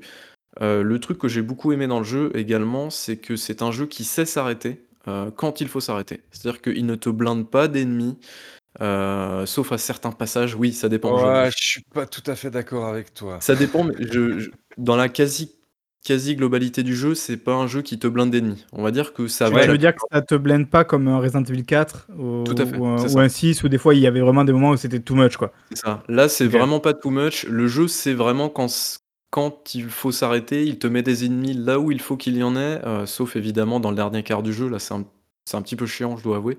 On en reparlera du dernier quart du jeu. Mais en tout cas, voilà, ça, c'est le premier truc qui est assez intéressant. Euh, deuxième truc qui est assez intéressant aussi, c'est l'arrivée, le retour même, je dirais, du marchand, euh, puisque un petit peu à l'instar du quatrième, là on a le duc, si j'ai pas de bêtises. Qui est un, gros monsieur qui siège sur, euh, euh, sur des chaises, voilà, et donc qui vous propose finalement d'améliorer votre vie euh, par le biais de cuisine, entre guillemets.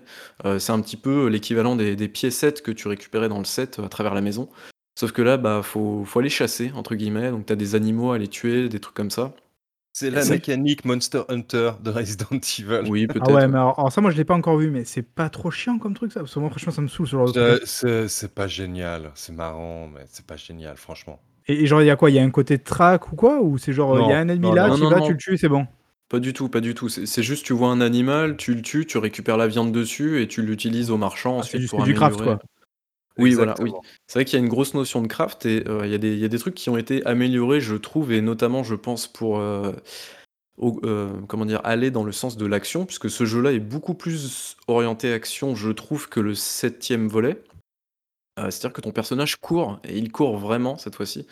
C'est-à-dire que dans le, septième euh, épisode, en fait, tu pouvais courir, mais ton personnage, il était un peu balourd, il, il comment dire, t'avais un petit peu du mal à suivre tes poursuivants. D'ailleurs, je crois que quand t'as les courses-poursuites avec euh, le père de famille, là, Jack, Jack Baker, euh, en gros, il courait plus vite que toi, alors que lui, il marchait à moitié. C'était un peu chiant. Alors là, du coup, quand t'as des ennemis qui te poursuivent, tu peux courir et les semer. Donc ça, c'est plutôt intéressant. Ouais, c'est une bonne idée parce que comme tu l'as dit, tu fais quand même face à des licans qui sont quand même et ça c'est assez cool parce que c'est des mobs qui sont vifs, qui sont assez agiles, assez vifs. Donc ça ça change quand même du zombie et un peu aussi du, des zombies qu'on avait dans le 4 qui étaient déjà un peu différents parce qu'ils pouvaient aller un peu plus vite. Euh, et euh, par contre, je suis d'accord avec toi et je pense que c'est aussi euh, dû au fait que les environnements sont déjà beaucoup plus ouverts tout de suite quoi. Enfin, c'est pas évidemment un open world, mais je veux dire quand tu sors des petits couloirs étriqués du set et tu te retrouves dans un village où tu peux quand même un petit peu te balader. euh, si jamais tu, tu- tu te ramassais comme dans le set, ça serait vite euh, gênant, je pense quoi. C'est vrai, c'est vrai. Mais, euh, mais voilà, ça c'est vraiment les améliorations. Les, amé- les améliorations pardon, euh, entre le 7 et le 8 sont vraiment euh, minimes, minimes. Quoi. Ah, voilà, je voulais juste souligner, souligner ça. Vas-y Diego, je, Je, je te soulignerais aussi que le, le 8 est nettement plus action que le 7. Oui, tout à fait, ouais, ouais. Et j'ai- j'ai j'ai- j'ai trouvé le 8 plus facile que le 7. Mais Plus là- là, accessible, tu veux dire plus peut-être pour le... accessible, ouais, voilà, exactement. Euh, Euh, tu veux dire quand tu connais pas la licence ou que tu débarques ou non, peut-être un truc ouais, comme ça? ouais, au niveau gameplay aussi. J'ai j'ai trouvé qu'il était. Bah déjà, Je sais pas. moi, sur ce début de jeu, j'ai beaucoup, beaucoup de balles. hein. Mais plus Oui, que normalement ce que te donne un Resident Evil. Quoi. Ouais, mais, mais le, le début en plus, euh, C'est c'est un passage vraiment roller coaster. c'est le train fantôme, Mmh. le début, hein. Ouais. Tu pas grand pas grand chose à faire. En fait, le jeu a des passages train fantôme. C'est vrai que pendant deux les 2-3 premières heures, c'est vrai que tu es sur des rails. Tu es vraiment Mmh sur des rails et tu, Et ça, moi, ça me gave. En tant que fan de Resident Evil, typiquement, pour moi, ça, c'est pas du Resident Evil. C'est-à-dire que moi, ce que j'aime dans Resident Evil, c'est justement quand t'arrives, on te lâche dans un truc, et genre, c'est à toi, du coup, bah, presque un peu comme Retournage, je disais tout à l'heure, c'est à toi d'aller un peu explorer, voir, tu es là, ok, d'accord, donc ça, c'est ça, donc tu peux aller là tu et tout. Tu l'auras plus tard, ça. Oui, euh, je, fais, je, je, crois avoir un peu dans, dans quel, parce qu'en faisant les démos, je vois un peu comment c'est fait. Mais je veux dire, euh, là, je vous l'ai dit tout à l'heure en off, putain, ça parle, quoi, et ça parle tout le temps, et blablabla, et machin truc, et il faut les faire ça, et ça. Et ça, pour moi, genre, ça, me saoule, quoi, ça, ça me sort de, du truc, parce que pour moi, c'est pas ce que j'attends dans Resident Evil, quoi. Même si je pense que les gens qui aiment ça, qui aiment peut-être Babi, typiquement, je pense qu'il aime ce genre de truc. Voilà, c'est plus, il y a un côté plus simulator, walking simulator, un côté très scénario, scénarisé. Donc je pense que pour ceux qui aiment ça, c'est bon, quoi. Mais moi, ça me sort du truc. Voilà, alors euh, je, sais que la, question avait été posée sur la durée de vie. Le, le, mm. le, jeu dure une, dizaine d'heures. Moi, je l'ai terminé en, 9h10. Et pourtant, j'ai l'impression que ça a duré beaucoup plus. Hein. Euh, mais, mais, la durée est, bien. Elle est correcte. Elle, est, correcte. Euh, peut-être juste, bah, en fait, on, va rien divulgacher, mais le village, c'est quelque part le, le, héros du jeu. Ouais, j'allais parler de la mécanique, c'est le héros du jeu, c'est le hub central. Et après, on, est dispatché dans, dans cinq zones en gros. T'es d'accord avec ça Ouais, c'est à peu près ça. Alors, il y a une remarque là du coup de Chabert, c'est ça? Euh, mais d'après la démo, l'inventaire du personnage est immense, on perd le côté survival. Alors oui et non, disons que tu passes ton temps à craft enfin, au début du jeu, en fait, tu as beaucoup de balles comme disait Marc, en fait, tu récupères énormément, énormément de balles et en fait, au bout d'un moment, euh, les munitions, le soin viennent à manquer. Et c'est là où tu vas vraiment commencer à utiliser le système de crafting. Et euh, moi, j'ai pas eu vraiment de alors j'ai joué en normal, hein, j'ai pas joué en difficile, euh, mais pour le coup, j'ai pas eu de problème durant ma partie pour, euh, pour euh, comment dire, au niveau de la place. Alors, du coup, tu as ah, des upgrades d'inventaire. Mais... Est-ce que ça fait comme dans le set tu, tu me disais dans le set, tu avais raison. Est-ce qu'il y a ces passages où tu sens que le passage il est là pour te faire vider tes balles quoi? Euh, non, juste, ah. euh, justement, non, c'est ça, c'est assez intéressant. C'est-à-dire que tu conserves à peu près tes balles et il y a certains passages qu'en plus tu peux esquiver, étant donné que tu cours plus vite. Et ça, c'est intéressant. C'est-à-dire que tu peux, euh, tu pouvais le faire également dans les précédents Resident Evil. C'est-à-dire attirer des ennemis, contourner, hmm. les éviter. Ouais, ça c'est toujours possible. Mais là, comme tu cours beaucoup plus vite que les ennemis la plupart du temps, tu peux facilement rusher entre guillemets quoi. Et il y a un truc aussi que j'aimerais ajouter à ce niveau-là, qui est assez intéressant c'est que. ah bah merde, je viens de perdre ce que je voulais dire. Désolé, c'est ma pote. Ouais, non, mais c'est pas grave, ça me reviendra sûrement après. Voilà, donc, donc on a ce village qui est vraiment. Moi, j'ai trouvé très très bien au niveau des, détails, etc. on, en reparlera, je pense, une autre fois quand les, gens auront un peu plus joué, mais j'ai vraiment rien envie de divulgacher parce que c'est quand même le, plaisir de la découverte, ce jeu. Alors après, je, disais qu'il souffle le, chaud et le froid, donc, au niveau technique, aussi au niveau des, lieux qu'on visite. Il y a, franchement, il y a, des moments qui sont absolument géniaux et d'autres qui sont un peu plus moif. Alors déjà, est-ce que tu as activé le ray tracing? Parce que sur Xbox, moi, il était désactivé de base. Et il fallait aller dans le menu principal pour l'activer. Oui, oui, oui, oui, c'était C'est con, je trouve quand même. je comprends pas pourquoi c'est désactivé de base, mais. Euh, ah ouais. Mais mais il y a vraiment des moments qui m'ont fait forte impression au niveau de la DA où je me suis dit: «Waouh, c'est extrêmement joli, bien» et d'autres où j'ai fait: «Ah là, c'est un peu convenu à mon sens». Après, tu peux pas faire des trucs grandiloquents tout le temps, quoi. Ils sont obligés aussi pour, pour créer un petit peu de «peur» entre guillemets, d'angoisse, de de te mettre dans des des couloirs un peu vus et revus, quoi. Ouais, mais c'est pas c'est même pas les questions on peut en parler en off après, Babi. C'est pas les questions de couloir, hein. Ouais, mais est-ce que c'est pas. Alors là, je sais pas du tout, hein, je, je, me balance dans un truc. Est-ce que c'est pas une sorte d'astuce de, level design ou de game design dans le sens de dire est-ce que c'est pas plus intéressant justement, justement de te faire 3-4 lieux emblématiques coupés de, de, lieux un peu moins sympas que de faire que des lieux emblématiques où finalement tu vas pas réussir à en retenir vraiment un? Là, quand t'en as 4 qui sont très bien, parce que je pense que ça doit être à peu près ça le jeu, comme la plupart des Resident Evil, euh, tu vas les retenir quoi. Tu sais qu'il y aura tel truc, tel truc, tel truc, et vu que le entre-temps ça a été un peu moins bien, tu vas surtout retenir en fait les, les, passages qui sont très bien. Quoi. Je sais pas si tu vois ce que je veux dire. Est-ce que c'est pas une volonté justement de, de, mettre en avant certains endroits plus que d'autres Je sais pas, j'ai l'impression qu'il y, y, a des bouts qui ont été rajoutés pour ajouter un peu de ah. durée. Mais, mais, là c'est moi hein, qui me fait très vraisemblablement une idée. Euh, bah, Et et après, moi, ce que je lui reproche, c'est que c'est la fin. La fin, je l'ai trouvée vraiment trop longue. Heu, Ouais, ça s'éternise un mais petit peu et voilà, je je il y a un moment, il y a un changement d'ambiance et je me suis dit: «Waouh, ça, là, ils ils tiennent un truc vraiment cool» et non. Non. Non, ça ça joue pas et et j'ai j'ai j'ai trouvé c'est c'est marrant parce que EMB a adoré le dernier boss. J'ai trouvé le dernier boss absolument nul et Le dernier, et et dernier boss ou le dernier boss? Le dernier, dernier. D'accord, ouais, je l'ai trouvé naze aussi. Ouais, ouais, et et après, je je trouve que, bah, typiquement, c'est un moment où ils auraient pu faire quelque chose où tu es pas obligé de te battre contre le boss ou comme à un autre moment du jeu, tu es pas obligé de tu en fait, tu te bats pas contre lui, mais mais il y a quelque chose qui se passe. Ça, j'ai trouvé très bien et je trouve qu'ils auraient pu partir sur quelque chose aussi un peu comme ça parce que franchement, à la fin, là, j'étais un peu gavé des combats.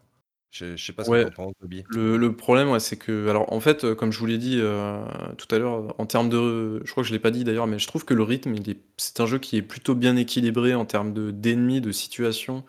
Il y a des situations qui sont assez cool et assez variées, c'est pour ça qu'on va pas vous les spoiler, heu, là tout de suite maintenant. Heu, je pense que le mieux c'est que vous le vous jouez au jeu et vous les découvriez, heu, par Ouais. vous-même. C'est vraiment le plus intéressant et le le plus sympa, quoi. Il y a des situations qui sont très, très sympas. Rien d'exceptionnel, hein, attention, hein, on n'est pas en train de vous survendre le jeu, mais voilà.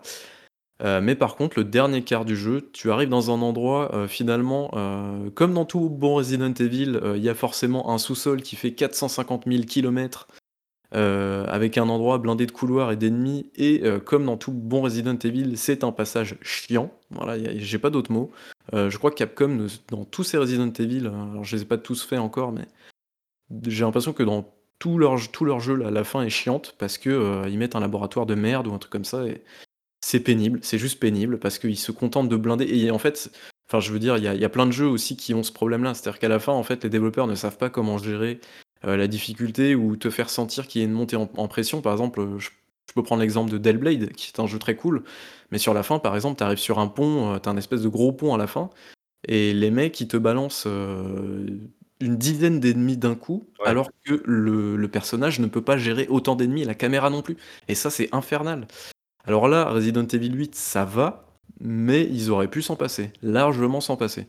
Heu, ce qu'ils ont fait, c'est alors c'est pas non plus horrible, hein, c'est pas Resident Evil 4 non plus, mais franchement, ils auraient très bien pu s'en passer et c'est dommage parce que ça gâche effectivement et en plus de ça, hem, tu as l'explication du pourquoi du comment parce que tu as quand même un minimum de scénario, même si bon, Marc, on est d'accord, on joue pas à Resident Evil pour le scénario, tout ça, tout ça, on est d'accord.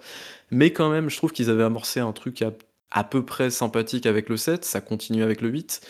L'explication, je trouve que ça tombe un peu à l'eau. En plus de ça, tu as un personnage qui revient et qui te dit: «Bon, écoute-moi bien, Ethan, heu, je vais t'expliquer ce qui s'est passé» et là, tu as un une grosse éclipse et tu sais pas du tout et en fait, l'explication du truc, ça se trouve dans 3 pauvres documents juste C'est après, donc tu dis: «OK, c'est nul». Non, sérieux? Ouais, c'est nul. C'est nul, c'est nul. Hem, mais Non, enfin mais ils a bref. ils arrivent à raccrocher les wagons, hein, Ils comme dans tout raccrochent Resi après, mais c'est comme tout Resident Evil. Mais tu vois, tu te dis: «Ouais, vous auriez pu faire un petit peu plus de de trucs un peu sympas, quoi» et en plus, en plus de ça, il y a beaucoup de mise en scène, je trouve, vers la fin du jeu. Heu, beaucoup, Ah. beaucoup de cinématiques et de mise en scène, mais Capcom avait dit qu'ils regrettaient, enfin qu'ils avaient vu en termes de retour sur le set, ils regrettaient le fait que Ethan euh, soit pas un personnage euh, très développé dans le set, c'est vraiment plus finalement un avatar qu'un personnage. Et là, ils avaient dit que dans le 8, ils avaient essayé justement d'en faire, de, ouais, d'en faire plus avec lui, quoi, de, de- de- d'en faire un vrai personnage euh, développé et compagnie. Ça, ça se retrouve du coup dans le 8 ou, ou pas tellement?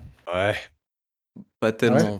c'est assez grossier comme il est monté, mais mais je je ouais et puis en plus, heu, bon après, je heu, c'est je sais pas, moi j'ai joué en VF pour le coup, donc la VF est pas trop, trop mal, sauf le personnage d'Ethan, des fois je Ah trouve ouais, qu'il une horreur, hein. Ethan, je trouve que c'est mais c'est Non, scandaleux, alors vraiment. non, alors non, enfin enfin, ça ça dépend. Il y a certains passages où il joue il joue je trouve que le ton est bon, il y a d'autres où, heu, tu as l'impression qu'effectivement, comme tu disais, il lit une feuille, quoi. Ouais, il y a vraiment des passages où il me fait. Après, oui, je sais pas, une deux fois, je me suis dit, ah là, il y est dans, dans des séquences un ouais, peu ouais, ouais. où il est mis sous pression et tout. Je me dis, ah là, ça va, il arrive à être crédible, quoi. Il Mais y il y a des moments, effectivement, quand tu dis, t'as l'impression, bah, typiquement, le résumé au début, alors je sais que c'est un résumé, mais quand même, franchement, sans déconner, et euh, nous étions donc là, dans le truc là, et puis en fait, il s'est passé ça, puis là, bah, il s'est passé ça. Enfin, genre, euh, putain, sans déconner, quoi, mais il y a un peu de passion, quoi. Et pendant le reste du jeu, je suis un peu déçu pour l'instant. mais heu, bon, après, c'est juste certains passages, hein. C'est pas, c'est pas du tout représentatif, heu, Bah, je la pense que. Diego, tu joues en VO, oui, oui, oui. et, et le. Ça va, Non, le non, non, ça va. Non, ça va très bien. Ok. Donc je donc voilà. qui m'ont fait plutôt plaisir, donc oui. Et après, est-ce qu'on peut revenir aussi sur la alors je sais pas si Diego tu as fini de parler du jeu. En fait, ce qu'il faut retenir vraiment, c'est que c'est Resident Evil 7 avec un peu plus d'action, Ouais. heu, qui est plutôt bien rythmé, heu et c'est un Resident Evil qui est Heu, plus grand public que le 7. En fait, ce qui est hyper étrange et je crois que je t'ai je t'ai fait la réflexion en off, Diego, c'est qu'en fait avec le 7, ils sont revenus un petit peu au complètement, aux origines de la licence Resident Evil. Finalement pour les écl pour éclater ce cette, heu, ce retour aux sources dans le 8. C'est très étrange parce qu'en fait ils sont ils sont repartis en mode action, heu, mais action un petit peu maîtrisée. Alors Donc je je sais pas trop quoi en penser finalement, alors je je je vois ça plutôt comme ça. Le en fait, le début du set, je me suis dit: «Cool, la direction que ça prend, ça me plaît vraiment. Là, on on est sur un truc plus mature» ouais. Et après, il arrive le passage du bateau et je me suis dit: «Ah mais non, c'est Resident Evil». Je sais pas si vous voyez ce que je veux dire? Ouais et puis, heu, c'est vrai qu'on en a pas parlé, mais heu, mais bon, il y a une sorte d'explication et encore, je trouve ça un ouais, la fin est vraiment, heu, très, très étrange quand même, je trouve.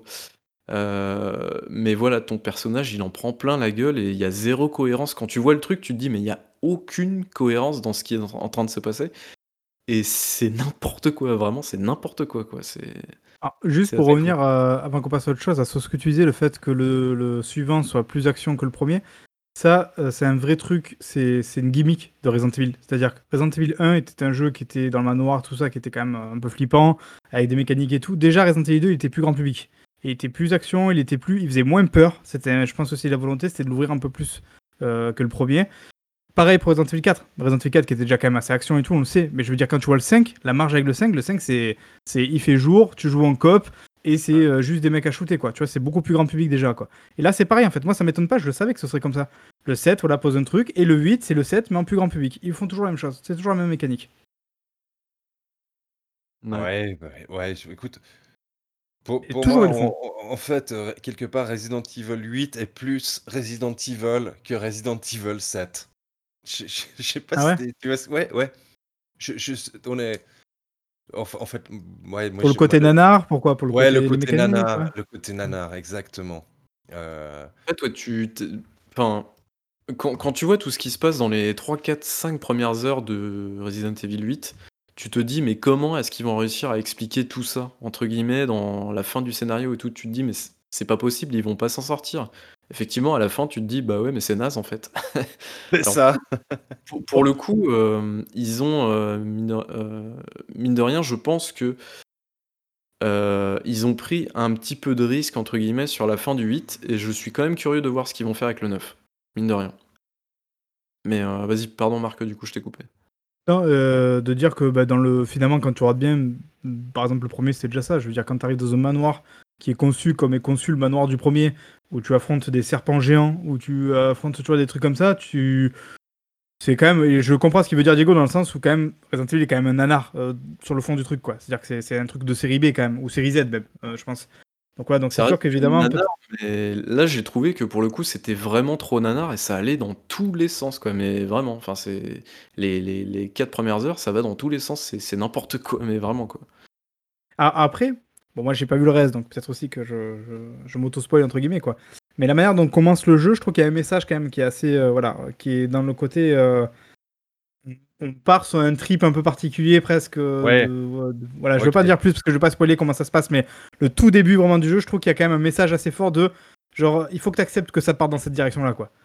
Donc après, j'ai pas vu le reste, hein, je sais pas, et j'ai peur un peu de la suite. Je vous l'ai dit tout à l'heure en off, j'ai j'ai peur qu'il me fasse un trick un peu bizarre à la fin. On verra. Mais euh, voilà. non, je- alors alors c'est pas ce que tu nous as écrit, c'est pas Ah, ce que tu nous as ça va. écrit. Parce que franchement, sans déconner, j'ai- vu des trucs, je me suis dit, putain, j'ai l'impression qu'ils me le mettent déjà en- comme ça, quoi. Parce que tu vois des livres très spécifiques ou des trucs comme ça. Fait bon, bref, je. Ouais. voilà, Non, non, alors je je comprends ce que tu veux dire avec le début, mais le le début est assez sérieux quelque part. Ah oui? Ouais, c'est plutôt ouais, sérieux, quoi. ouais, c'est plutôt sérieux et et après, bah, tu t'embarques sur sur ce roller coaster, heu, Resident Evil, heu, avec des phases plus ou moins guidées. Moi moi franchement, je retiens, heu, essentiellement 2 environnements. Je pense que Baby Bull doit retenir à peu près les mêmes que moi. Ah, on va rien divulgacher. oui, 1 et oui, 2, 1 et 2. ouais, tout à fait, ouais. Le Ouais, le c'est deux le 2 j'ai trouvé heu, j'ai trouvé que c'était c'était hyper bien mené, c'était pas too much, c'était très Exact. glauque Ouais.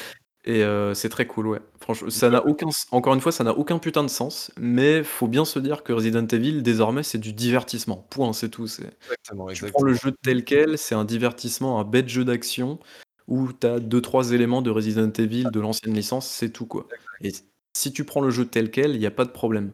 Par contre, si tu t'attends à un vrai Resident Evil, il y a des chances que tu sois déçu, ouais, effectivement. Parce que là, ils ont vraiment orienté le truc, heu, un petit peu plus action que le 7 et voilà, ça ça ça fonctionne à peu près, quoi. C'est pas non plus incroyable et tout ça.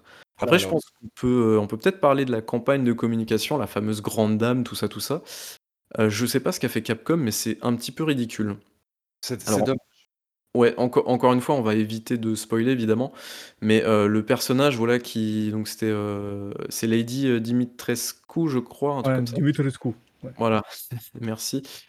Heu et donc heu, du coup, ce personnage-là, finalement, tu ne tu ne le vois que très peu, alors qu'on a l'impression dans la campagne de communication du jeu alors bon, en vrai, on s'en fout, hein, mais c'est juste qu'on a l'impression que ça allait être un personnage ultra, ultra central dans le jeu et tout, alors qu'en parce que c'est ce que je vous ai dit et je l'ai vérifié, du coup, depuis, je suis allé voir. C'est bien ce que je pensais, en fait, ils ont été complètement dépassés par le truc. C'est-à-dire qu'en fait, ils avaient pas prévu que le personnage buzz à ce point-là et et fasse autant de Heu, hype.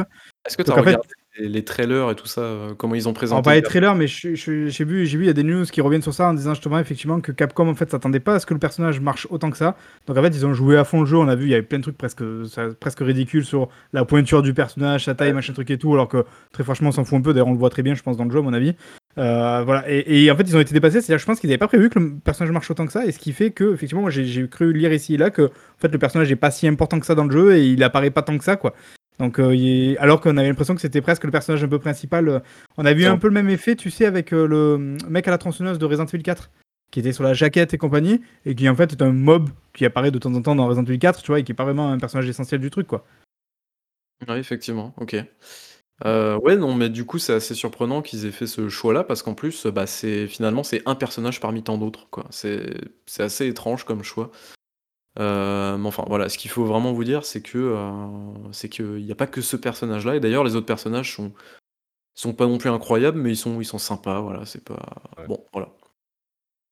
Non, mais mais moi, c'est c'est un jeu que je recommande, heu, aux gens s'ils veulent passer un bon moment, sans sans trop se prendre la tête. Heu je je je je trouve que la beaucoup de de de gens ont été trop complaisants à son égard. C'est c'est c'est un nanar, quoi, c'est Ouais, faut pas se prendre en fait, faut vraiment le le prendre, heu, comme je le disais, comme un un divertissement. Faut pas se prendre la Voilà. tête, faut pas faut pas se dire que le jeu va t'apporter vraiment, heu, une réflexion métaphysique sur la condition humaine, absolument pas. Heu, faut juste se dire Mais que je c'est je un pense que les gens divertissement. sont contents de la tournure que prend, en fait, la la franchise parce que, Ouais. faut vraiment rappeler que les tout premiers à l'époque, le 1, le 2, le 3, heu, Code Veronica aussi pas mal, c'est des jeux qui étaient pas forcément accessibles quand même, mine de rien, heu, au grand public. Parce qu'il Ah y oui, avait quand même, tu l'as vu toi, Babi, en le refaisant, tu as quand même des mécaniques, c'est c'est c'est tu as des grosses énigmes, as il faut faire quand même un effort pour pour progresser dans le jeu, quoi. Ouais, faut se de le 4 a beaucoup marché justement parce que je pense qu'il s'est pas mal ouvert à ce niveau-là et et alors le 7, il s'est pas forcément ouvert, mais par contre le 7, c'est quand même un truc, il faut rappeler à l'époque que ça surfait quand même pas mal sur, heu, la hype Pity avec, Silent Hill. Vous Ouais. savez, cette fameuse démo et tout, heu, Amnesia, tous ces trucs comme ça, Outlast et tout, on était quand même un peu dans la même dans le même délire, quoi. Donc je pense que ça lui a offert justement encore un nouveau public un peu et je pense que les gens sont juste contents en fait de, bah, d'avoir un jeu qui s'ouvre en fait, heu, à tous, quoi et et je veux dire quand Capcom, mmh, vient communiquer en disant: «Beh, on s les gens nous ont dit, ils ont eu trop peur dans le 7, donc on a fait exprès de faire un truc un peu moins peur et plus action dans le 8», ça veut tout dire, quoi. C'est genre, c'est c'est les gens sont contents parce qu'ils ont le produit qui qu'ils auraient aimé avoir, quoi. Ouais, Ah ouais. c'est sûr. Après ils ont ils ont ouvert le jeu et le jeu se vend pas trop mal et tant mieux pour Capcom, quoi. Mais c'est juste que, bah, au bout d'un moment, enfin, je veux dire, on je suis vraiment curieux de savoir ce qu'ils vont ce qu'ils vont faire avec le 9, quoi. Voilà, bah, là là, on a fait le 8 et et on fera le 9. Ouais, on fera le Alors, 9, heu d'après ce qui se raconte notamment donc de ce golem, je vous l'avais dit tout à l'heure, qui est quand même assez bien renseigné en général, il dit que le 8 est quand même en développement déjà depuis 2018. Donc heu, c'est quand même quand même plutôt pas mal, c'est-à-dire qu'ils ont bien anticipé quand même le truc Le le et 9, apparemment selon lui le 9 pardon, ouais Ouais. et selon lui, c'est un truc très ambitieux, donc il espère pas voir le truc avant 2024, quoi. Donc très ambitieux, je qu'est-ce qu'ils vont faire? Faire un vrai truc ouvert peut-être? Ou je sais pas, enfin moi j'ai pas vu encore la fin donc heu, je sais pas mais On verra. ouais. Je sais pas. Voilà, donc heu, je je pense que là, Baby Bull, on a fait le tour de de Resident Evil 8, Resident Evil Village. Ouais. Heu et pour ceux qui veulent bien se marrer un moment sans se prendre la tête, allez-y. Allez-y, quoi. Et voilà et petite précision également, ce n'est pas un jeu qui fait peur. C'est un jeu qui est angoissant à certains passages, très angoissant même parfois, Ouais. Heu, j'ai crié 2-3 fois, mais bon ça on on ne le Il dira a pas. il y a il y a un passage que j'ai trouvé glauque, vraiment glauque. Ouais, OK, heu, mais sinon voilà, c'est pas un jeu qui fait spécialement peur non plus. Il y a comme je vous l'ai dit, il y a 2-3 jump scares, mais c'est pas, c'est pas non plus incroyable, quoi. Donc voilà. Voilà, OK, bon bah, du coup merci les gars pour, pour votre avis. Heu et donc voilà, donc vous nous direz dans le chat évidemment si jamais vous y avez joué ou si jamais vous y avez joué ou si vous écoutez ça en replay sur Twitter. N'hésitez pas à nous dire ce que vous avez pensé du jeu. Heu, je sais pas si d'ailleurs Babi, non, heu, du coup toi tu l'as fini, tu vas pas trop lancer dessus, peut-être en stream ou un truc comme ça? Parce qu'il y a aussi le mode mercenaire, hein, je pense que je sais pas si vous l'avez essayé? C'est quoi ça? C'est un truc, heu, avec des points et tout ça, non, c'est ça? C'est ça, il y a un côté un peu scoring. En général, c'est assez fun quand même dans les dans les Resident Evil parce que là, ça assume totalement justement ce côté un peu fun arcade, quoi. Donc ça, c'est ça peut être assez intéressant à faire. Puis évidemment, Babi, il y a le Air Reverse qui sera là cet été. Alors je sais pas si c'est du crossplay, mais ce serait assez marrant de se relancer dessus parce qu'on avait bien rigolé quand même. Et oui, Ouais. Diego, tu viendras jouer au Air Air Reverse Oui, aussi? oui, tout Ah à fait. évidemment.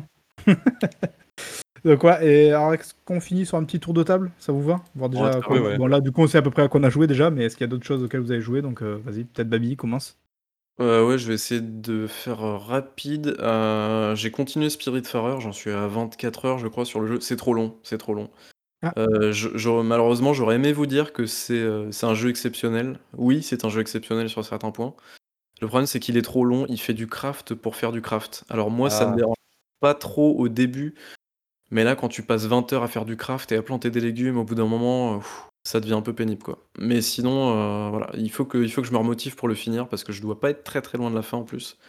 Mais le jeu est clairement trop long et je suis je suis très, très peiné de le dire parce que vraiment je je trouve que c'est un jeu qui est exceptionnel en énormément de points, quoi. C'est dommage. Hem, sinon, j'ai relancé Cuphead, que je n'avais jamais terminé puisqu'on est dans Ah. les débats, les jeux sont difficiles et tout.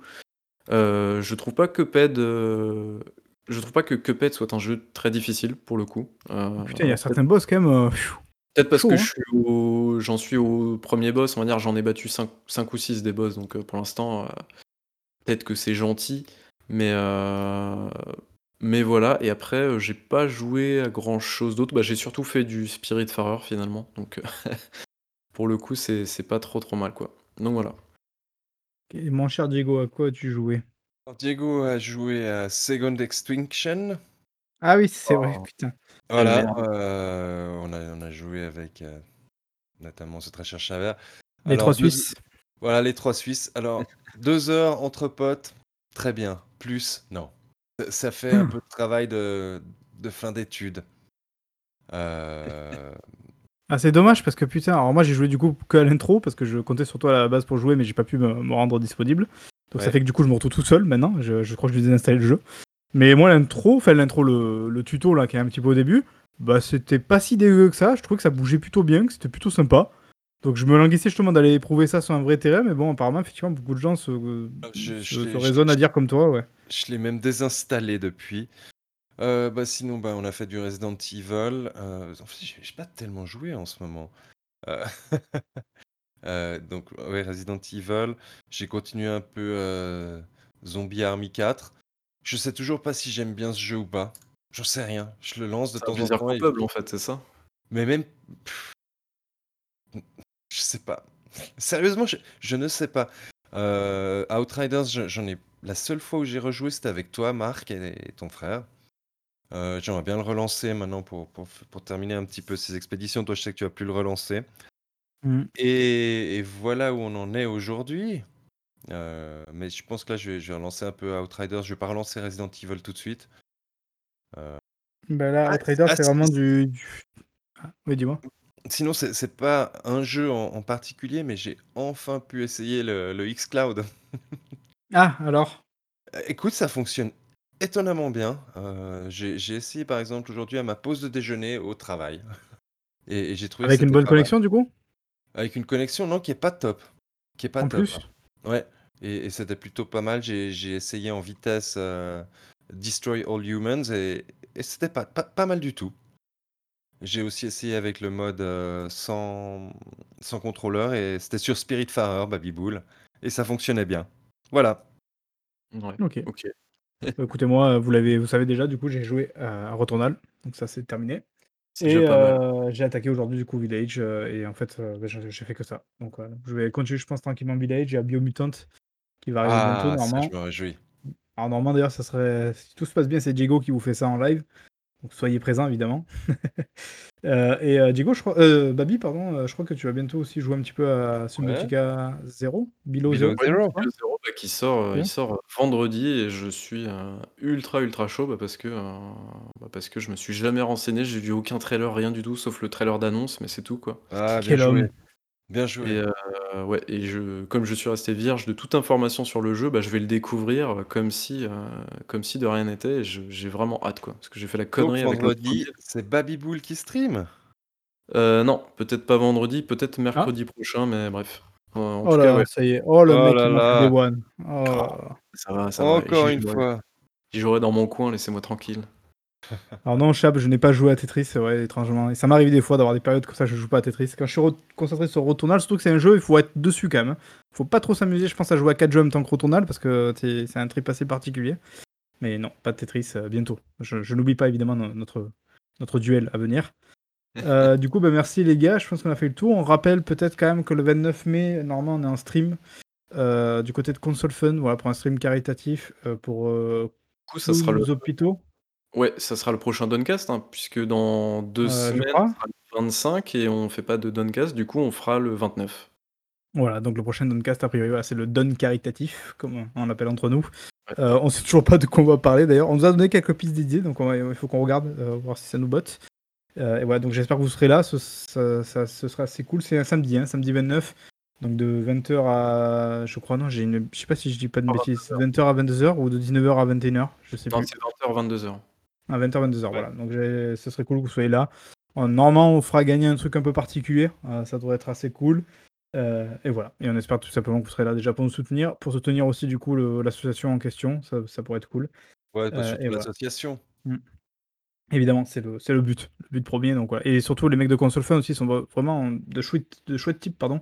Ils méritent d'avoir un peu de visibilité. D'ailleurs, je crois qu'ils marchent plutôt bien souvent. Donc, voilà. Donc n'hésitez pas aussi à aller faire un tour de ce côté-là. Et nous, bah, on vous dit à la prochaine, euh, avec donc d'autres streams qui devraient arriver. J'imagine que mon cher Diego, tu vas faire un, un stream encore cette semaine, non? Donne SMR Oui, bah, bah, vendredi. Pardon? Vendredi, normalement, vu que Babyboul veut, veut pas streamer. euh, Ah bah oui, du coup oui, c'est vrai. Ouais. Et Babi, euh, mercredi, une découverte? Euh, ouais, sûrement. Bah, il y Demain? aura euh, Non. Non, pas demain. non, ça sera le. Ah là, c'est le gars, il fout plus rien quoi maintenant quoi, ça y est. Ouais. Oh Baby. putain. Bravo. Ah bah écoutez, pas la semaine. Alors peut-être que demain, j'essaierai de faire un petit truc, voilà. on verra, on verra du coup. Si vous êtes sage. Euh, et du coup, bah, on vous dit à bientôt et merci à ceux qui nous ont suivis évidemment en direct comme d'habitude. Merci à ceux qui nous écoutent en replay, que ce soit sur YouTube, euh, en podcast ou que, que sais-je. Et on vous dit à bientôt. Ciao ciao. Ciao. Ciao.